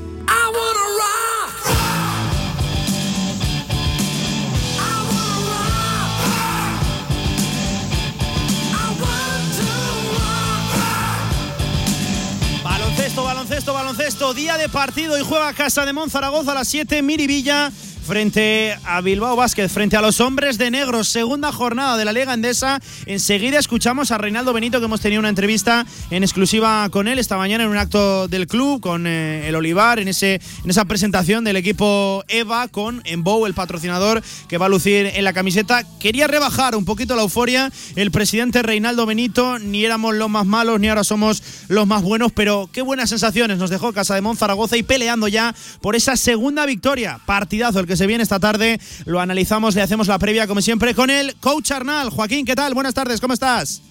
¿Qué tal, Pablo? Muy buenas tardes. ¿Tienes tantas ganas de baloncesto como las tengo yo? Sí, además, a ver, es normal que desde el club se intente bajar la euforia, pero no puedes eh, impedir, afortunadamente, que la gente, pues después de eh, el añito que nos hemos pegado cuando eh, la pandemia nos además de meternos en casa, nos dejó terceros clasificados en Liga CB y primeros en BCL y que el, año pasado sin poder contemplar en, en, directo los, los, partidos, pues efectivamente no fue la mejor de las temporadas, con lo cual es normal que en esa vuelta al pabellón, en esa vuelta a ver baloncesto en directo y con un muy buen primer partido, la gente esté eufórica. Es decir, yo creo que es algo que, que no puedes controlar. Otra cosa es que tú de puertas para adentro intentes rebajar esa euforia, que para eso ya se encargarán los entrenadores, y pensar que, esta liga mm, bueno va a traer partidos como el de esta tarde donde seguro eh, seguro estoy durante toda la temporada que no va a haber un partido de aquellos que, el año pasado recuerdo el mismo Bilbao en casa, mm. eh, alguno de Fuenlabrada, eh, eh, Guipúzcoa Basket, que dijeras que estaban ganados a priori, ¿no? El, mismo eh, Betis al principio de temporada. O sea, este año no, no va a haber enemigo pequeño y, como hablamos en, tantas ocasiones, ¿no? Con esa clase media tan amplia que te va a hacer muy difícil jugar fuera de casa. La, la semana pasada creo recordar que, excepto el ya lo diré, Gran Canaria, que ganó en Fuenlabrada después de prórroga y el Vasconia que ganó en cancha de Valencia, el resto de partidos, incluso alguna sorpresa como las victorias de Betis contra Andorra o sobre todo la de Breogán contra Tenerife, se terminaron todas con victorias locales, ¿no? Con lo cual jugar fuera de tu pabellón, porque eh, los equipos van a tener, aunque siempre el 40 al 50% solo sus aficiones, va a ser francamente difícil y más en, jornadas como la de esta, en que en seis días vas a jugar tres partidos. E, eso te iba a decir, el arranque es que no, no da ni, ni un respiro, Joaquín. Semana muy corta para los de Ponsarnau. Entiendo que en este tipo de contextos, en este tipo de semanas, donde tienes, ojo, partido jueves, el sábado vuelves a jugar en el, en el Felipe, otro partido importante frente a San Pablo Burgos. Poco tiene que trabajar aquí, ¿no? El entrenador, o en poco se puede decidir. Mira, eh, recuerdo en, la entrevista que, tuvimos con Jaume Ponsarnau en el hotel Somos Aneto, que yo le preguntaba, ¿no? ¿Realmente miras solo el primer partido o miras la primera semana, no? Porque esta primera semana tiene casualmente tres partidos muy asequibles, bueno, no, muy asequibles, perdón. Eh, además me, sería una contradicción. más sencillos que, los otros tres siguientes. A lo que he comentado, efectivamente. Partidos más de tu liga, ¿no? Sería la palabra exacta. Entonces, si recuerdas, sí que dijo que él había mirado mucho esa primera semana porque esa primera semana te puede marcar muy mucho eh, el devenir de la temporada, porque son equipos a priori de tu liga eh, y más aún, que lo hemos repetido en muchas ocasiones, con la segunda parte del calendario que te viene, con los Valencia, Tenerife y Fútbol Club Barcelona, y entonces te, metes en una dinámica en la cual eh, estos tres partidos son capital salir al menos con, marcador en positivo, no un 2-1 mínimo y si fuera un 3-0 evidentemente mucho mejor. Y yo creo que sí que, que, es evidente que el club tenía muy marcada esa primera semana, es cierto que luego las lesiones te, te acaban trastocando todo, porque eh, al final dos lesiones de dos jugadores que eh, aparentemente iban a ser cinco inicial, como eran Cook y Justa, sustituidos muy muy bien en el caso de, de Justa por Wacinski, que va a mejorar de momento la aportación de, de Santi, porque a él creo, creo que le hubiera costado un poco más volver a coger el ritmo de competición, y vamos a ver eh, Sipa ahí, pero que eh, la, ausencia de Cook te permite ver a Javi García en la posición en la que debe crecer, ¿no? que es la de base. Entonces está claro que yo creo que, que tenía muy claro, ¿no? tenía marcado con fosforito esta primera semana, y es así, es decir, tú has jugado el domingo, el lunes lo normal es que tuvieras fiesta, el martes harías el único entrenamiento realmente duro de, de cara al, al, encuentro de, de, hoy. Y ayer pues harías una pues una sesión de, de, tiro antes de no sé si ahora viajaría el equipo ayer por la tarde hmm. o lo habrá hecho hoy por la mañana y en todo caso sí completar con, con una sesión más de tiro en el pabellón donde vas a jugar no pero poco más efectivamente. Afortunadamente yo creo que hay una un, buen pozo y el otro día el equipo jugó francamente bien y los nuevos especialmente Wacinski perdón se adaptaron perfectamente a, a los sistemas de Ponsarnau. Eh, Joaquín, estamos a 23 de septiembre y Wacinski todavía no, no ha renovado. ¿eh? Yo lo pedía ya nada más acabar el domingo en el Felipe, que este tío lo renovaran, que no solo fuera un contrato temporal. Eso sí, entiendo que va, que va a estar complicado, ¿eh? que va a haber que sacar dinero prácticamente de, debajo de, las piedras, porque yo creo que es uno de los nombres a los que nos podemos agarrar, ¿no? El polaco, por hablar de nombres propios, sí, pero claro, yo esto se lo comentaba a nivel personal con, con, el gerente, con Javier Gastón, ¿no? Y, claro, él, ¿Y qué te decía? ¿Qué te decía? Pues que claro, pues que hay que sacar, o sea, a ver, es que eh, esto es como, a todos nos gusta un, pues un, piso en el Paseo Sagasta eh, con vistas a la Plaza Aragón, a todos nos gusta el jamón el, mejor posible, el, solomillo, pero claro, a veces solo puedes comer lomo de cerdo, ¿no? Que está buenísimo también, pero que no llegas a ello. Entonces, a ver, eh, está claro, o sea, yo creo que si por el club fuera, vamos, no, no, hay duda de, de que le, habría hecho el, contrato por todo el año, ¿no? Porque es un jugador un valor seguro. Yo creo que ahí sí que se fichaba un valor claramente seguro. Pero claro, hay que ver cómo, cómo evoluciona el tema. Pues supongo que el seguro eh, pagará las, eh, las bajas de Cook y Justa hasta que tengan el alta médica, pero claro, llegará un momento en que te vas a juntar con, con unos cuantos jugadores, ¿no? Entonces tú tendrás que volver a pagar a, tu jugador cuando el seguro ya no lo pague y tendrás que pagar al, al que ha venido a suplir, ¿no? Y en presupuestos tan ajustados como este, o sea, cualquier eh, desviación que pueda haber, pues tiene que hacer un daño tremendo. Vamos a ver cómo evoluciona también el tema de, de los aforos y si realmente podemos meter a más gente, que eso es indiscutible que, va a aliviar un poco las, eh, las arcas a la hora de, hmm. de, generar algún abonado más. Y yo creo que estamos todavía en unas variables por las cuales yo estoy convencido de que Casa de Mono le ha hecho un contrato fijo a, a Es evidente que por, por calidad, categoría y, y, luego realidad, ¿no? ¿no? No es lo mismo hacer un contrato fijo a un jugador que sea rookie en Europa que alguien que tenga tantísima experiencia ¿no? en, en la Liga ACB. Es evidente que aquí sí que solamente va a ser al final un problema de dinero. Eh, Joaquín, por hablar del partido, este ya lo hemos visto en pretemporada, aunque eso sí, en verano suele ser bastante diferente a lo que vamos a ver en la tarde de, hoy. ¿Qué te pides de, Casa de Monzaragoza y qué esperas del conjunto del conjunto vasco, de Bilbao Basket? A ver, yo creo que, que, Miribilla es evidente que no, no, va a ser lo mismo ver el pabellón lleno que verlo al 40% de su aforo. Es de los pabellones que más apretan ¿no? de la mm. Liga ACB. Un pabellón además, vamos, para mí el, pabellón más bonito para jugar a, a baloncesto. Eh, Bilbao viene a hacer una temporada que se salva in extremis en la última jornada. Ha mejorado el equipo muy mucho, sobre todo le ha dado un pozo físico en el interior que te va a hacer mucho daño y yo tengo la sensación de que van a salir con el cuchillo entre los dientes, ¿no?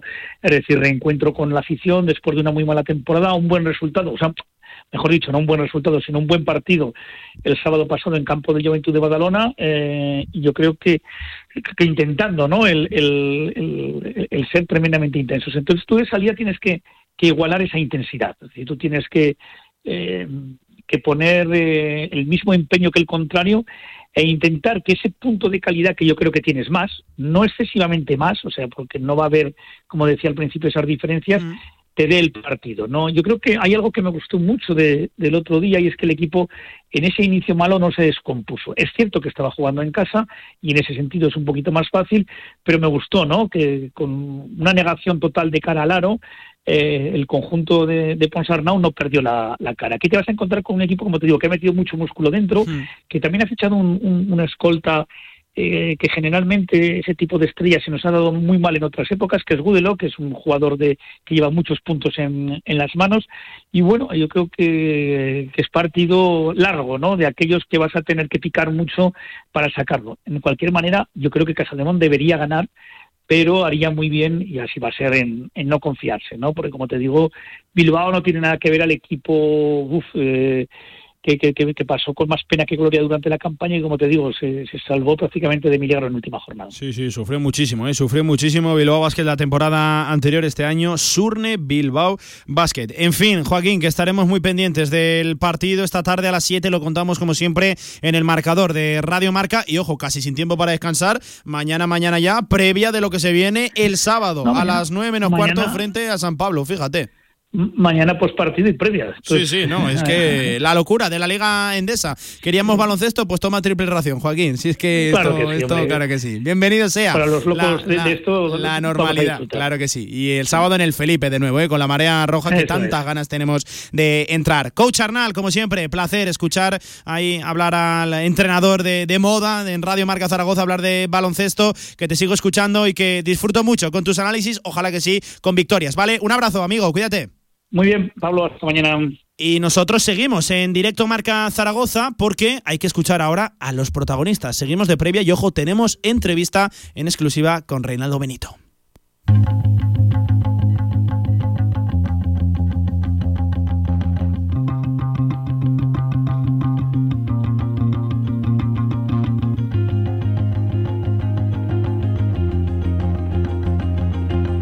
En primer lugar, escuchamos, seguimos de previa, al coach Jaume Ponsarnau, hablando de las molestias que tienen algunos jugadores y de las sensaciones que atraviesa el equipo en los instantes, horas, momentos previos al partido de esta tarde 7 en Miribilla, frente a Bilbao Basket.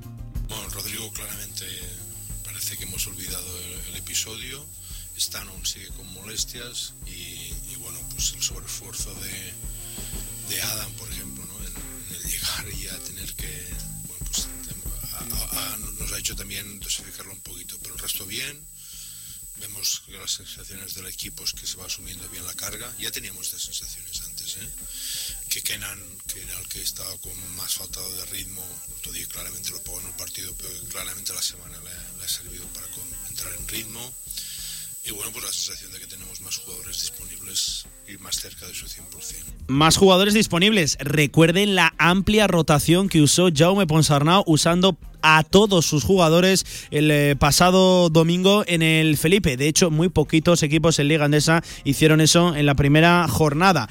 Eh, quiere tirar de todo el mundo, quiere hacer partícipe a todos los jugadores. Jaume Ponsarnau, ese es el discurso y ese es el mensaje que podemos extrapolar del entrenador. Y ojo, hoy día importante, ya no solo por ser la segunda jornada en Liga Andesa, sino porque es el primer día que podremos analizar al equipo lejos del calor del Felipe. Primer partido como visitante. Sí, ellos creemos que, es un equipo con, mucha táctica, con mucha intervención de entrenador, que, siguen teniendo pólvora, jugadores con, punto, que creemos que ha mejorado el físico en su juego interior. Eh, quizá pues Alvin, un jugador de tamaño y, y, con muchas capacidades, pues quizá no tiene un referente tan claro, pero ahora que entre sus cinco y sus cuatro físicamente es un equipo poderoso y que van a jugar muy bien al rebote.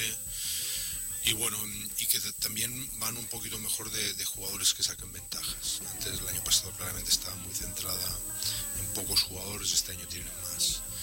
Bueno es un equipo al que respetamos muchísimo y como decías tú eh, vemos vemos que, tiene que haber mucha igualdad entre nosotros pero bueno, hay un reto, ¿no? Es también adaptarnos al hecho del primer partido fuera de casa, en un ambiente que seguro que va a ser especial, el de Miribilla, y en el que tenemos que dar, también un, nivel mental, ¿no? Y adecuado, adecuado a, pues a tener en este caso no el público a favor como tuvimos otro día, sino el público, el público en contra. Pues eso era Jaume Ponsarnau. En la previa, recuerden, a las 7 frente a Bilbao Basket, te damos el partido íntegro aquí, en Radio Marca, en la radio del deporte, en marcador, con los Pablos, acompañado, trufado, pues con el resto del fútbol y del deporte a nivel nacional.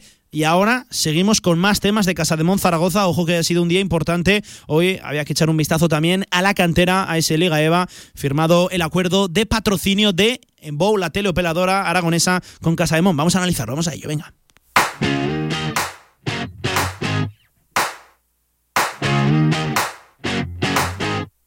Fire up the flames. Y es que el conjunto aragonés y la teleoperadora han alcanzado un acuerdo para renovar el contrato de patrocinio que les unía desde la campaña pasada y desde este curso la empresa dará nombre al filial rojillo en Liga EVA pasándose a denominar en Bow El Olivar. La firma ha tenido esta mañana lugar en las instalaciones del Estadio Miralbueno El Olivar, allí que ha estado la radio del deporte y vamos a escuchar a Jorge Blasco, al CEO de Embow, que decía que es un orgullo ligar de nuevo el nombre de Embow a Casa de Mon Zaragoza, a Básquet Zaragoza 2002 y encima hacerlo con un proyecto de cantera en Liga EVA. Bueno, pues para nosotros una vez más es un orgullo pues representar sobre todo a la gente, a la cantera de, Casa de Mon, en este caso Olivar, y sobre todo ir, con el nombre de, de, Embou, uno de los clubes más importantes de Aragón, eh, de cantera, que es lo que buscamos, gente joven que se identifique con, con nuestra marca también, con Aragón y sobre todo con los valores que representa el deporte, que son los mismos que al final eh, representa en, en, la sociedad y es lo que queremos, ¿no? En valores de compromiso, esfuerzo y sobre todo también pues ese arraigo a la tierra y bueno, intentemos que con eso nos conectemos todos, ¿no? En Aragón. Eso decía Jorge Blasco, el CEO de la teleoperadora aragonesa en Bow. Eh, bueno, ya lo saben, Liga EVA manteniendo sede y vinculación con el Estadio Miralbueno El Olivar y pasándose a llamar en Bow El Olivar. De hecho, han sido presentadas también las camisetas con ese blanco y verde característico y con el logo de Embow estampado en el pecho a la presentación del evento han acudido tanto Adaimara como Pavel Stosic, jugadores de Liga EVA. Y ojo, allí ha estado José Luis Josa, el presidente del Olivar, y también Reinaldo Benito, el presidente de Casa de Monzaragoza, al cual hemos entrevistado en el día de hoy. Venga, vamos a escucharlo.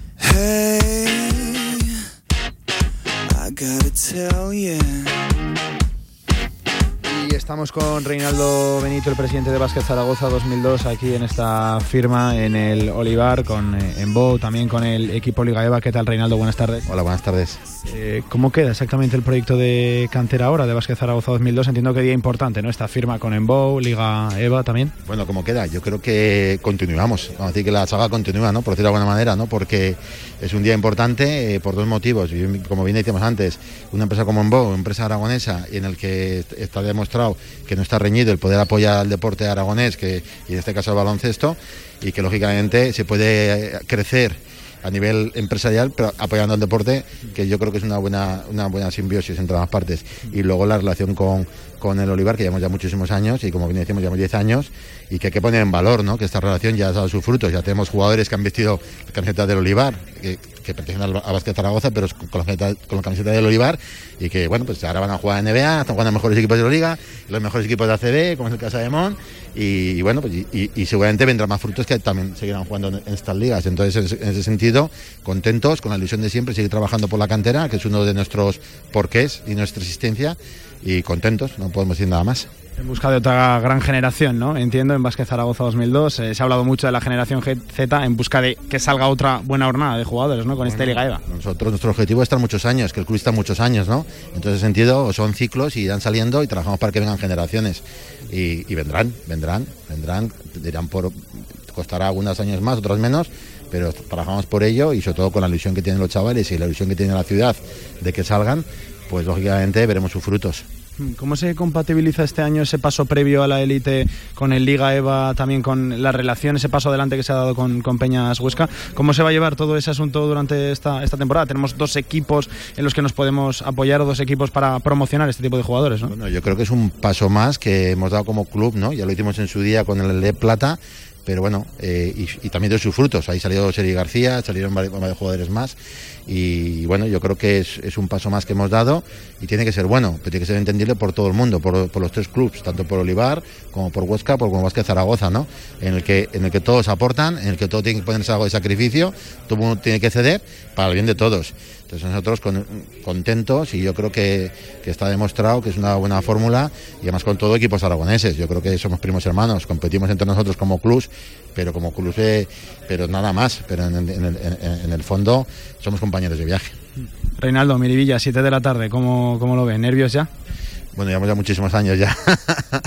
pero bueno, aún, aún sigue oyendo gusanillo, eso es lo importante pues con la ilusión de poder ganar y ganar y, yo, yo, creo que tampoco hay que caer mucha euforia. Ganamos el primer partido, que es muy importante, pero vamos a competir y yo creo que puede haber una opción de al final eh, ganar, ganar un susto y volver aquí el sábado y afrontar el partido de Burgos, bueno, pues con, con, con, un buen comienzo, que sea la ilusión, pero claro, ahora todo el mundo piensa que vamos a ganar todo y esto es, muy, esto es competición, hay que ir con prudencia sin tener miedo, pero hay que tener respeto al contrario siempre. Es el mensaje que quiere lanzar un poquito, ¿no? El presidente de, del club, rebajar un poquito la euforia, pies de plomos, las sensaciones son muy buenas, pero venimos de donde venimos también, ¿no? Porque yo, o sea, llevo tres días que vamos a ganar la liga y no, y no es posible. No podemos pasar de la, del día de presentación, que es un desastre, a que vamos a ganar la liga. Hoy ganamos a Bilbao y el sábado a Burgos. Eso no es así. Ojalá que sea así pero hay que tener mucha prudencia y sobre todo respeto. Yo no tengo miedo, no tenemos miedo, ni, ni, pero hay que, ir con, hay que ir convencidos de que podemos ganar, pero que los demás también juegan, está claro. Eh, le hago la última. También está la vuelta de la esquina el arranque de la Liga Endesa Femenina, de las chicas de, de Carlos Cantero. Entiendo que también ilusión, ¿no? Expectantes por, por ver cómo, cómo se puede arrancar el año. Sí, ilusión y además ilusión por, por, por lo que transmiten la, eh, las chicas, ¿no? Le, tienen mucha ilusión y ellas quieren y no solo para ellas a nivel individual. Yo creo que ha calado fuerte el proyecto de Zaragoza femenino en, todas las jugadoras y sienten que, yo sentimos que se quieren consolidar, que ese es nuestro objetivo, dar otro pasito más dentro de lo que es la reconstrucción del equipo femenino y en nuestro club, pero sobre todo consolidarnos en la liga femenina y por muchos años.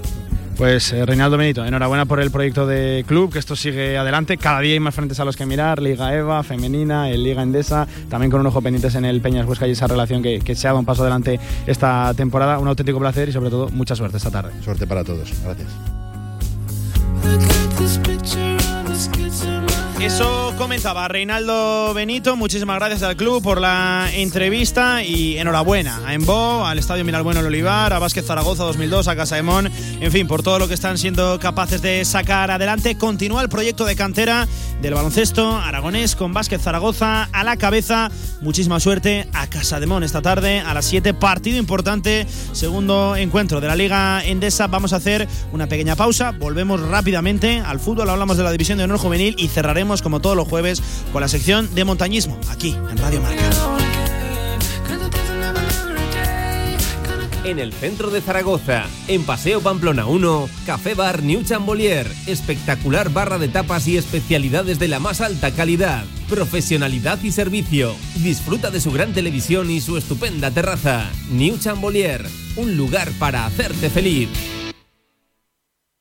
Escucha, observa, siente. Sumérgete en un ambiente diferente con Cariñena Wine and Music Festival. Con actuaciones tan innovadoras como los disparates de Goya de Sergio Muro el día 25 de septiembre en Bodega San Valero. O las voces de Goya del grupo B Vocal el día 26 de septiembre en Grandes Vinos. Cariñena Wine and Music. En Trofeos Rivers seguimos trabajando para ti. Trofeos, placas, medallas y distinciones. Ven a visitarnos Avenida San José 7 con cita previa en el 976-410-602 o teclea trofeosrivers.com. Trofeos Rivers, premiando a los mejores desde 1976. Radio Marca Zaragoza también en Facebook, Twitter y Vox. Síguenos. Si quieres sacarte el carnet en tiempo récord, Grupauto, formando conductores desde 1980. Centros de formación vial Grupauto, gran flota de vehículos para cualquier tipo de carnet. 10 autoescuelas con los medios más modernos. Infórmate en grupauto.com. Grupauto, patrocinador oficial del Real Zaragoza. Síguenos en Twitter. La actualidad del deporte aragonés en arroba radiomarca ZGZ. Si quieres hacer de tu pasión tu profesión, si quieres dedicarte profesionalmente al deporte, ven a conocernos. Z-Brain Sports Academy, centro formativo especializado en áreas deportivas, cursos de personal training, entrenador de porteros. Toda la info en deportes.zbrain.es. Empieza ya. Juntos conseguiremos las metas.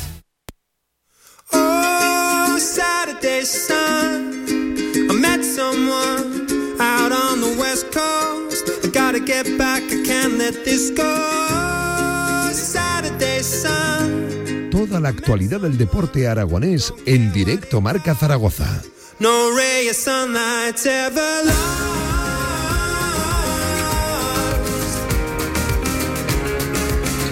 Hablamos de fútbol, hablamos de la División de Honor Juvenil, nos damos un paseo por esa maravillosa categoría y lo hacemos concretamente hablando de un club que no sé yo si está cumpliendo un sueño, pero desde luego el arranque es soñado. El arranque es prácticamente inmejorable. En eh, tres partidos son siete puntos, siete de nueve. Eh, hablamos del Monte Carlo que viene, por ejemplo, de vencer 1 a 0 al Mallorca en su casa, a un histórico, a un gigante de la categoría como es el club eh, Bermellón. Saludamos directamente a su entrenador porque tengo muchas ganas de hablar del Monte Carlo. Néstor Paricio, mister, ¿qué tal? Buenas tardes, ¿cómo estás? Buenas tardes, Pablo, ¿qué tal estamos? Es el arranque soñado, se puede mejorar, un 9 de 9, pero ojo, ¿eh? es que es un 7 de 9, eh, es espectacular. No sé yo si os lo imaginabais, ¿lo esperabais? No, no, no, ni mucho menos. Eh, podíamos imaginar que a estas alturas lleváramos 7 de 9 puntos. Ostras, me gustan mucho las palabras que has dicho, pero es verdad, es prácticamente un sueño. Al final, este fin de semana, recibir al Mallorca y poder pensar que has conseguido los tres puntos es algo que en los planes cuando arranca la competición y sale el calendario tú no lo tienes marcado ni muchísimo menos que ese partido lo vas a ganar. Y bueno también juntándose encima que que consigues ganar en el 94 que consigues ganar con toda tu gente que consigues bueno eh, es algo increíble que me cuesta hasta describirlo, la verdad. Es que yo, Néstor, veo eso de Barcelona primero, Español segundo, ambos 3 de 3, ¿no? Pues bueno, la dinámica habitual de estos dos equipos en las últimas temporadas. Y veo tercero el Monte Carlo, tercero en solitario. Eh, ¿Cuántas veces has hecho una captura de pantalla a la clasificación? ¿Cuántas veces has recortado el periódico? No, no lo he necesitado porque me han llegado un montón de, estas imágenes me han llegado por 100 lugares. La verdad que no, lo he necesitado, pero bueno, eh, tenemos que ser conscientes que al final eh, quién somos, contra quién nos, estamos enfrentando, que al final yo creo que, pues bueno, ojalá Dios, como tú bien dices, este sueño se alargue todo lo, máximo posible, pero tenemos que ser realistas que al final somos un equipo recién ascendido, un equipo que ascendimos muy tarde, un 13 de junio, eh, a la hora de confeccionar la plantilla nos costó muchísimo y bueno, con ilusión, con ganas y con trabajo estamos supliendo pues, pues otras eh, capacidades de los clubs que, nos estamos enfrentando, porque es que al final nos estamos enfrentando a clubs con estructuras profesionales que, están en primera, en segunda división, en, en, primera y en segunda red, que su capacidad económica es más grande que la nuestra. Y bueno, pues vale, sí, de momento, pues que nos quiten lo bailado, que se alargue este sueño lo máximo posible, pero somos conscientes que, que ahora mismo de reojo tenemos que seguir mirando que ahora mismo estamos a cuatro puntos de, de, de, de, podernos meter en ese, en ese descenso, de tratar de evitarlo al máximo posible y que sí, que sí, que todo lo que sumemos ahora luego no lo tendremos que sumar. Hmm. Pero vamos, que va a ser muy difícil esta aventura, que, que, tenemos que tener los pies en el suelo. Pies en el suelo. Hace una llamada a rebajar la euforia, claro que sí, el mister Néstor Paricio. Eh, ¿Y cómo está el barrio? ¿Cómo está el club? Entiendo que volcados, ¿no? Con, el equipo. Cada fin de semana será un hervidero.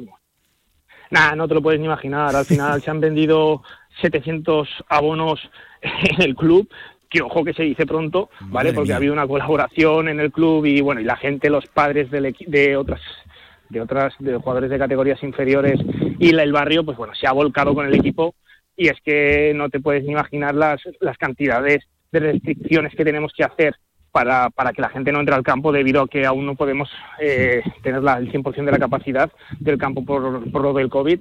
Y bueno, eh, la cantidad de gente que viene a vernos, que hemos tenido dos partidos en casa, tanto el San Andreu como el Mallorca, bueno, es que es espectacular. Hay imágenes que, que se te ponen los pelos de punta esta mañana revisando un poquito el partido de nuevo. Es que no te lo puedes ni imaginar. Como invitado estás, Pablo, un día a ver si, si, te puedes acercar para que de verdad veas el ambiente del, campo. Te tomo la te tomo la palabra, mister, ¿eh? te tomo la palabra. Cuando menos te lo esperes apareceré por ahí. Claro que sí, ojalá para presenciar una victoria de, del Monte Carlo, eh, volviendo a los días gloriosos del club, de la Unión Deportiva, claro que sí. Eh, he visto también fotos de, esas gradas y, es algo espectacular. Qué lástima que nos haya pillado esto en tiempo de pandemia, que ya estamos casi casi saliendo, vamos a tocar madera y ojalá que pronto a rebosar el estadio. Néstor, ¿a qué te tengo aquí? Le hacemos la previa a lo de este fin de semana. Visitáis el Europa, viaje a Barcelona, complicado, ¿no? Entiendo, como todos los partidos en este grupo. Sí, realmente muy complicado. Eh. Lo hemos visto mucho en Europa, lo hemos analizado y es un equipo muy rocoso que, también tiene el objetivo de conseguir la permanencia. Lleva ya muchísimos años en la categoría, en División de Honor Juvenil y ya tiene pues ese plus de experiencia que siempre te ayuda.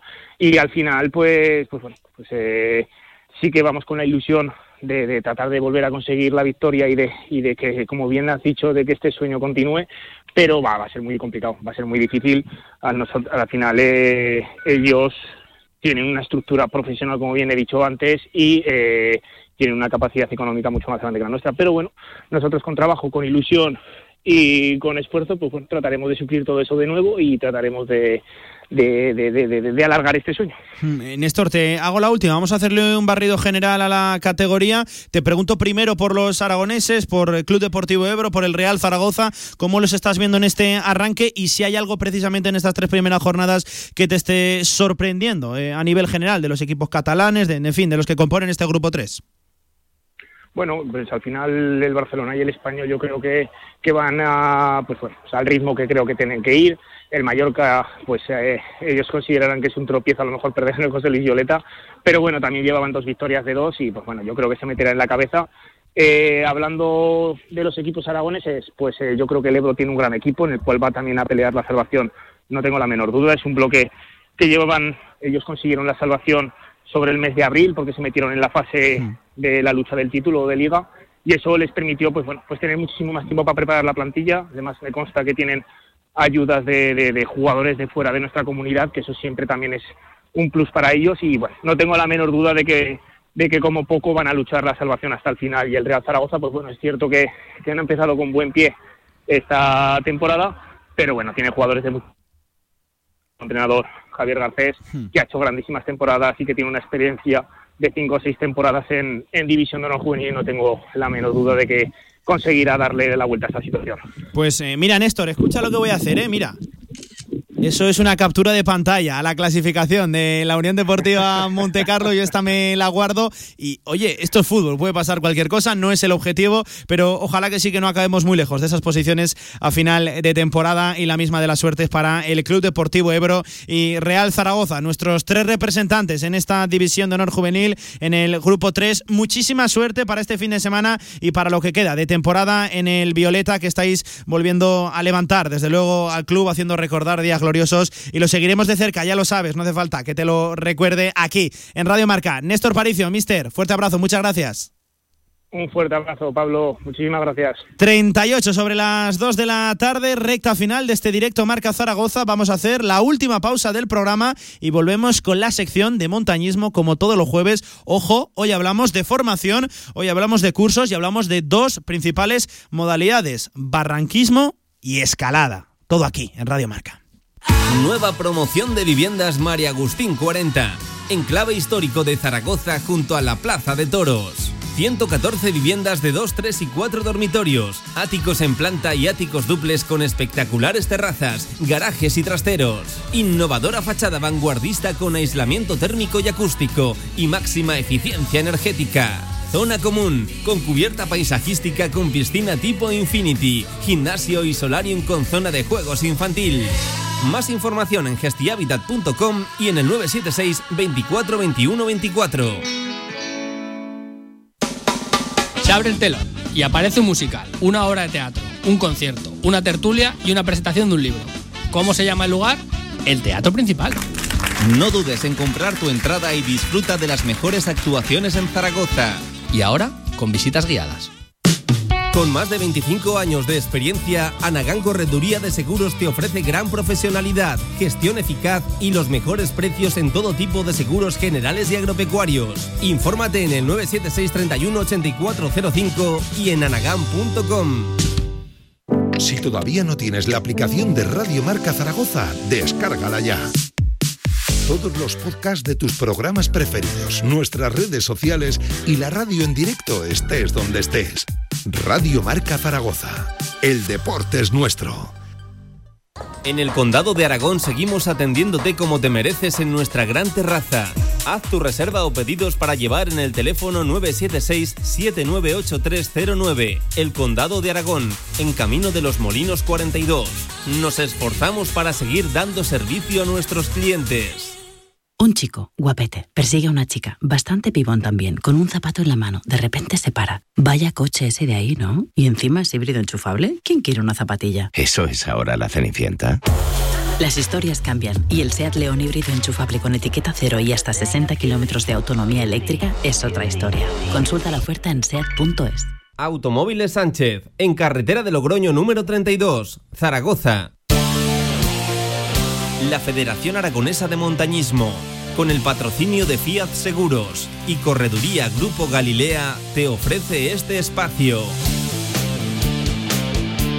Hasta lo más alto, claro que sí, vamos a llegar de la mano de la Federación Aragonesa de Montañismo, recién casi casi estrenada esta sección de montañismo en la radio del deporte, donde si no, en Radio Marca. Y para esta semana nos habíamos guardado un temita que yo creo que, es muy especial, que es muy chulo. Eh, vamos a hablar de dos modalidades, de barranquismo, de, escalada, pero lo vamos a hacer también desde el punto de vista de, de la formación, de la tecnificación, porque...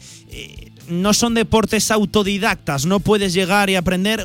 Un buen amigo, enseguida lo, lo, presentamos, me decía, jugamos fuera de casa todos los días, hay que tener cuidado, hay que ir bien aprendido y, desde luego nadie puede pues eh, irse de repente a un monte a escalar así porque sí sin tener los conocimientos necesarios. Por lo tanto, conjugando todas estas aristas que, les hemos dicho, eh, formación, tecnificación, montañismo, eh, escalada, barranquismo, todas las actividades que nos propone como siempre la Federación Aragonesa de Montañismo, saludamos precisamente al vicepresidente de formación y tecnificación, Fernando Laoz. Fernando, ¿qué tal? Bienvenido a Radio Marca, buenas tardes. Muchas gracias, buenas tardes. Y queremos hablar primero de eso, de la formación, de la necesidad de formarse, de adquirir los conocimientos necesarios para luego salir a la montaña y, bueno, demostrar nuestras eh, destrezas y tratar de superarnos a nosotros mismos, que es contra quien competimos, contra nosotros mismos. Así es, el montañismo es un deporte un tanto particular, yo creo. Eh, todos los deportes tienen una componente de, superación personal, de competir con los demás. Eso también lo tiene el montañismo, algunas especialidades mm, deportivas, la escalada, las carreras por montaña, el, el esquí de montaña.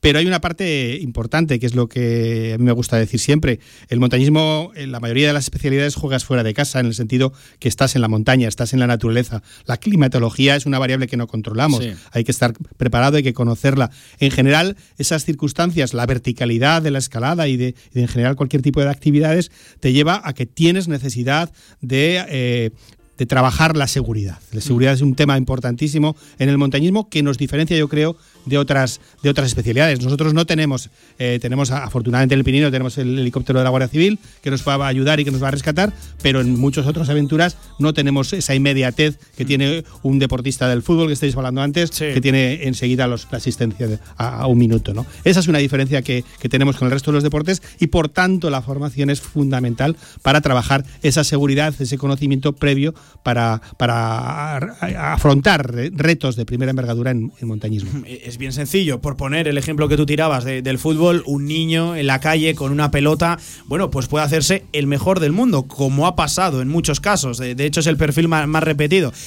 En montañismo, en escalada, en barranquismo, en fin, en todas las disciplinas, eh, no funcionan así las cosas. Primero tiene que haber una formación, tienes que adquirir unos conocimientos, ojo, para hacer esa actividad y luego para asegurarte también, tan importante o más, me parece a mí. Sí, sí, sí. el montañismo, la escalada, por ejemplo, requiere todos los deportes técnicos, yo creo, requieren una formación técnica. Te puedes iniciar y avanzas y progresas, pero si después no existe una formación técnica y en el y cuando ya has tenido una cierta una cierta experiencia, una tecnificación, realmente no se pueden llegar a, a, afrontar retos importantes, ¿no? Eh, sin duda, eh, Ginés, nuestro nuestro medallista olímpico reciente, enamorado, ¿eh? reciente pues esa persona lleva muchos años, se ha formado, ha tecnificado y por eso está donde está, si no, no estaría. Y, fíjate, háblanos un poquito de esa área de formación, de tecnificación de la Federación Aragonesa de Montañismo que tú vicepresides, no sé si se dice así, sí, ¿no? Creo que se dice así, ¿no? Vicepresidente del área de formación y, tecnificación, que entiendo que el trabajo que hacéis eh, es muy importante, ¿no? Porque es el paso previo a luego todo tipo de competiciones y licencias. Eh, bueno, la federación siempre ha tenido claro, y desde su creación hace ya más de 50 años, ha tenido claro que, que era necesario en el mundo de la montaña, había que, formarse para, para, buscar seguridad en la práctica. Entonces creó lo que se llamó, o lo que se llama, la Escuela Aragonesa de Montañismo, eh, que es, digamos, una, una parte de la federación que se preocupa de los temas de formación. Básicamente nuestro esquema en la federación es que los clubs de montaña hacen la, formación, la iniciación y la promoción deportiva y son los monitores formados en esa escuela de montañismo los que llegan a, las, a los clubs y desarrollan eh, con su formación y con su experiencia previa también como deportistas, desarrollan las actividades de iniciación, crean la base del deporte en los clubs de montaña y a partir de ahí pues esperemos que si aparecen digamos buenos deportistas pues se pueda tecnificar. La escuela la Escuela Aragonesa de Montañismo, todos la conocemos como la EAM, digamos, tiene ese, papel dentro de la federación y es crear voluntarios, monitores voluntarios, porque todo esto se está realizando sin ningún ánimo de lucro, son personas deportistas que, acceden a, ser voluntarios en los clubs y la Escuela Aragonesa de Montañismo los forma con unos mínimos necesarios para poder llevar esas actividades de iniciación y de promoción deportiva. ¿eh? Los, cursos básicos de arranque. El meter el gusarillo a los jóvenes, eh, si es posible a los jóvenes para que puedan, digamos, eh, abordar las distintas especialidades de nuestro, de nuestro deporte. O sea, por resumir, el proceso es la federación a través de la EAM, de la Escuela Aragonesa de, Montañismo, eh, la que forma a esos monitores, que luego los monitores a su vez prestan ese servicio a, los clubes. Es decir, esto es como una pirámide, ¿verdad? realmente es así. O sea, eh, los, la escuela forma, como tú bien has dicho, a los monitores, voluntarios, insisto en ello, y, ellos son los que trasladan, digamos, a la, a la práctica deportiva de los clubes eh, lo que ellos han aprendido. Y así, digamos, hacemos una, como tú has dicho, una pirámide, vamos extendiendo de los más capacitados, los que forman a los, a los monitores son profesionales, ¿eh? los monitores ya son voluntarios, pero tienen una formación, pues una formación que en broma, en broma, estamos hablando de 250 horas, que ya es una formación. No, no, es una formación horas. muy seria, sí, sí. Y luego los, los monitores dentro de cada especialidad, pues eh, trabajan en el seno de los clubes y bueno, pues tratan de, de- de llevar a la gente a, a la montaña, de acompañarlos también en las actividades promocionales, sean de escalada, barranquismo, de esquí de montaña, de lo que sea. Claro, y aquí tenemos un, un problema, hablando ahora de, de formación, se ha puesto tan de moda, ¿no? En Liza la formación virtual a través de videoconferencia. Aquí de esto no, no nos olvidamos, ¿no? Aquí hace falta estar ahí, saber qué tienes que hacer en cada momento. En fin, eh, la presencialidad prima en este tipo Sí. de, de formación. Bueno, eh, ciertamente la, la presencialidad, tú has dado en el clavo, prima en montaña lo es. No obstante, si hay, eh, hay formación dentro de la escuela que es transversal y que sí que la podemos hacer razonablemente eh, on- eh, on- online o, o por mediante videoconferencia, como sea. Eh, son los lo que llamamos bloques, bloque de formación general. Ese bloque de formación general, como puedes imaginar, pues hablamos de alimentación, alimentación para el deportista, básicos, ¿no? Sí. eh, entrenamiento, un mínimo entrenamiento para, para cada una de las especialidades. Hablamos de una cosa que nos importa mucho a la federación, cuál es el, el- el- el medio ambiente en el que nos vamos a desenvolver y cómo trabajar en él, cómo co- comportarnos en él. De las leyes que nos afectan, muchas montañas están en entornos que son parques naturales, parques nacionales, por ejemplo Ordesa, de cartografía, que la necesitamos para movernos, y sobre todo de la seguridad. Esa parte, digamos, genérica, básica, esa la podemos hacer online y la estamos trabajando online, también presencial, pero la parte ya de práctica de, escalar, la técnica de, de bajar un barranco, de instalar una cuerda, de bueno, pues de, de esquí hacer un giro de una manera u otra, evidentemente eso requiere ir, a, complicado, ir a ¿eh? la montaña, ir a la montaña. Eh, Nos- pues eh, es buena noticia, ¿no? Que, que al final hayáis podido sacar este tipo de cursos adelante, porque ya sabes que la presencialidad, bueno, ha sido prácticamente el quebradero de cabeza en las formaciones. Tenemos una, afortunadamente tenemos una cierta ventaja y es que eh, la, la- la ratio profesor-alumno para estas partes eh, experimentales, estas partes prácticas, en general son muy bajas en nuestra especialidad. Un profesor no puede trabajar con 30 alumnos en, una, en una pared, escalando. Un profesor no puede llevar 20 personas esquiando en montaña donde, donde hay una serie de riesgos. Entonces, en general, los, los criterios de ratio profesor-alumno son bajos y eso nos facilita, en este entorno de pandemia, nos facilita los cursos. Los cursos, por ejemplo, de escalada, pues yo creo que, que este, este vez serán, pues no sé, del orden de 16, eh, 20 personas que irán con dos, tres profesores, con lo cual se pueden separar en grupos distintos, ¿no? Eso nos facilita las cosas. En Barrancos ocurre algo parecido. Entonces, bueno, eh, dentro del periodo que estamos pasando, podemos sacar adelante la programación de la escuela eh, en base, digamos, a, a que estas, estas ratios nos permiten eh, no tener muchas personas, ¿no? Así ya tenemos la programación de, estamos trabajando en la programación de, del año que viene, los dos cursos que tú has mencionado, que salen ahora en octubre, de monitor de barranquismo y monitor de escalada, eh, los haremos en este otoño y estamos trabajando ya para el año que viene para que haya una, un proceso de formación en todas las especialidades, que esto es en esquí de montaña, en montañismo, que sería, digamos, la, la faceta básica, el senderismo, eh, raquetas por montaña, y me estoy dejando alguna que, que me perdonen Sí, mis compañeros. el pack completo, ¿no? Eh, Para sí, que de, no- de no- no todos, de todas las especialidades va a haber, exactamente. Pues fíjate qué, programa, qué, qué ramillete de, de opciones tan, tan completo. Desde luego, nos ofrece la Federación Aragonesa de Montañismo. Ya lo saben, en su web encontrarán toda la información, ¿eh? fam.com. Ahí en la Federación Aragonesa van a encontrar, lo dicho, la información de estos cursos que estábamos mencionando. No, fam.es, perdón, ¿eh? fam.es, que me ha fallado la abreviación.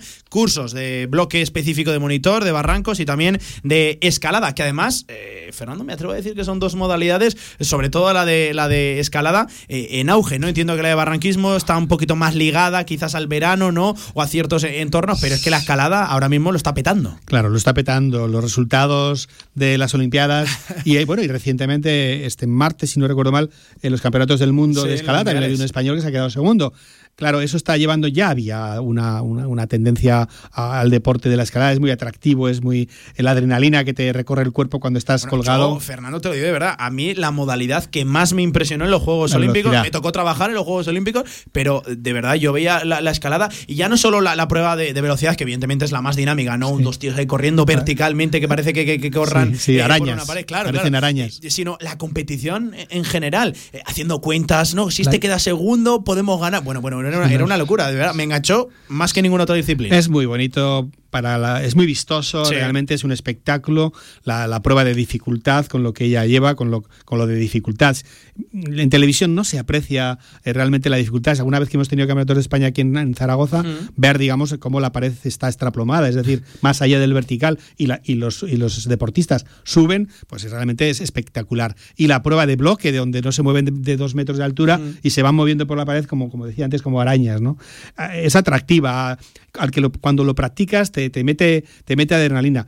Y bueno, para esas especialidades indoor, eh, para esas especialidades hace falta, digamos, un mínimo de formación, eh, no muy elevado, y bueno, af- afrontar grandes paredes, afrontar la escalada en, en la eso montaña, eso es es- otra cosa. Pero en el, en el entorno indoor es, es relativamente asequible el, el tener la suficiencia para poder empezar a divertirte a la vez que hacer deporte de, eh, de calidad. ¿no? No sé si tenemos cálculos de cuánta gente se anima con la escalada en Aragón, porque yo voy por rocódromos aquí en la ciudad, eh, te lo he comentado a micrófono cerrado, en mi, en mi propio pueblo, y veo que cada vez la, la escalada va, va sumando adeptos, que vamos picando a esos jovencillos que decías tú antes. No te puedo dar datos concretos porque no los tengo, pero es cierto que la escalada eh, está tirando muy fuerte. Sí. Está tirando muy fuerte y te voy a decir un, bueno, también una particularidad. ¿eh? Los escaladores han sido siempre un tanto ácratas, en el sentido de que, de que van a su marcha, ¿no? Y a veces, pues, eh, no se, no aparecen por la federación, Sí, o- no, no, sí. pero, pero hay muchas, muchas personas que, que han- están llegando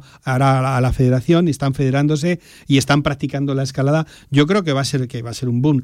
Eh, Está claro, desde un punto de vista federativo está claro que lo que nosotros tenemos que hacer es crear una base. Hmm. Y sobre esa base construir a través de la tecnificación una élite. Y esa élite retroalimentará Claro. a la base. Y es lo que nos está Un ocurriendo. en círculo vicioso, ¿no? Un Eso- círculo vicioso. Eso es lo que nos está ocurriendo en escalada. este Pues año. hacemos un llamamiento a todos esos eh, eh, escaladores, a toda esa gente que, que practica la escalada, que se federe, que siempre van a tener muchas más ventajas y siempre van a estar eh, cubiertos, que, que desde luego es una actividad que entraña un riesgo, por eso estamos hablando de la formación, de, de la tecnificación y siempre van a sacar un partido cuando obtengan su licencia en la Federación Aragonesa de Montañismo, que no les van a poner ni un solo problema. Em, hablamos también de, de barranquismo, también tenemos cursos específicos de monitor para, para barranquismo, que también es una actividad que, que tiene lo suyo, ¿eh? El barranquismo tira, tira también y bueno, eh, tenemos uno de los entornos de referencia en el mundo, que es, Hmm. es la Sierra de Guara, aquí cerquita, que ha marcado, vamos, es- están, vienen holandeses, vienen franceses, vienen gente de, de muchas partes del mundo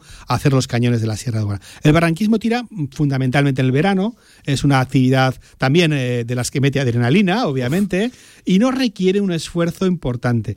En ese aspecto eh, se puede, digamos, eh, practicar con una mínima formación en un club de montaña, Hmm. eh, con estos cursos que organizan los clubs, que con personal formado por nuestra escuela, pero también tiene la, la gracia de poder contratar a un profesional, a un técnico deportivo profesional Sí. en una agencia y practicarlo en condiciones de seguridad, donde ahí el, el- el responsable es el profesional, el que cuida, digamos, al, al cliente. ¿no? En nuestro caso, estamos hablando de iniciación y promoción en el barranquismo, que también es una, una actividad muy bonita, muy bonita, muy agradable. eh, eh, se une, digamos, lo que es la montaña con el agua, la práctica, Sí, y sí, bueno, tira, La tira un montón. verticalidad también. La eh, verticalidad, la- la los saltos, sí, la adrenalina funciona también ahí. No, lo del barranquismo es, además, lo que tú decías, Fernando, tenemos unos entornos aquí en Aragón para practicar barranquismo, que es que luego a lo mejor nos vamos buscando a otras comunidades algo que tenemos aquí en, en- en Aragón. Yo te digo, te insisto que, que, eh, Sierra Guara es un, es un entorno único, reconocido más, quizá ahora ya tanto en España como, como fuera, pero antes era más, fue conocido a través, digamos, de los viajes que venían de la gente de fuera, ¿no?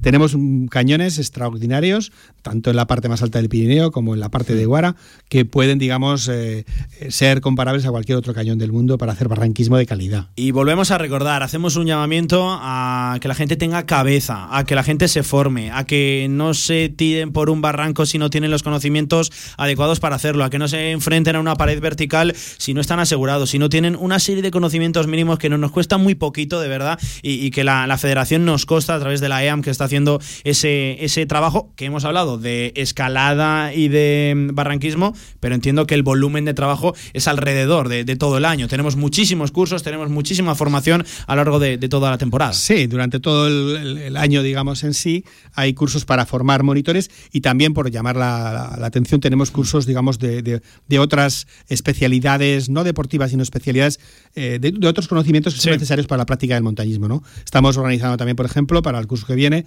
cursos de primeros auxilios, que son importantes. Cuando estás en la montaña, eh, no tienes, como decía antes, no tienes el hospital al lado, mm. con lo cual tienes que ayudar a tu compañero en un caso de, una, de un accidente. Estamos hablando pues de cursos de nivología, el, entorno invernal, mm. conocer la nieve es fundamental para, para tener altos grados de seguridad.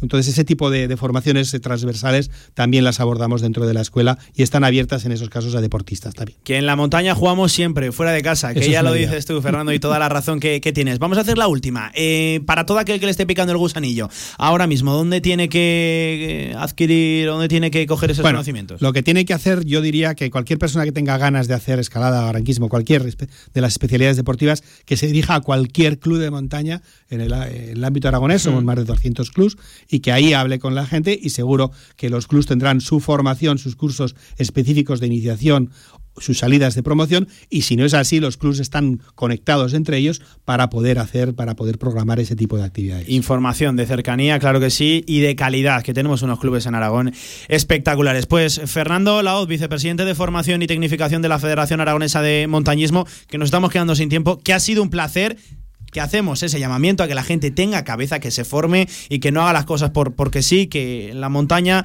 es muy bonita, es maravillosa en Aragón, pero entraña un riesgo y hay que tener cuidado. Muy bien, muchas gracias Pablo. Pues hasta aquí la sección en el día de hoy de montañismo, creo que ha quedado maravillosa. Ahora sí, vamos poniéndole la rúbrica al programa, directo marca. La Federación Aragonesa de Montañismo con el patrocinio de Fiat Seguros y Correduría Grupo Galilea, te ha ofrecido este espacio.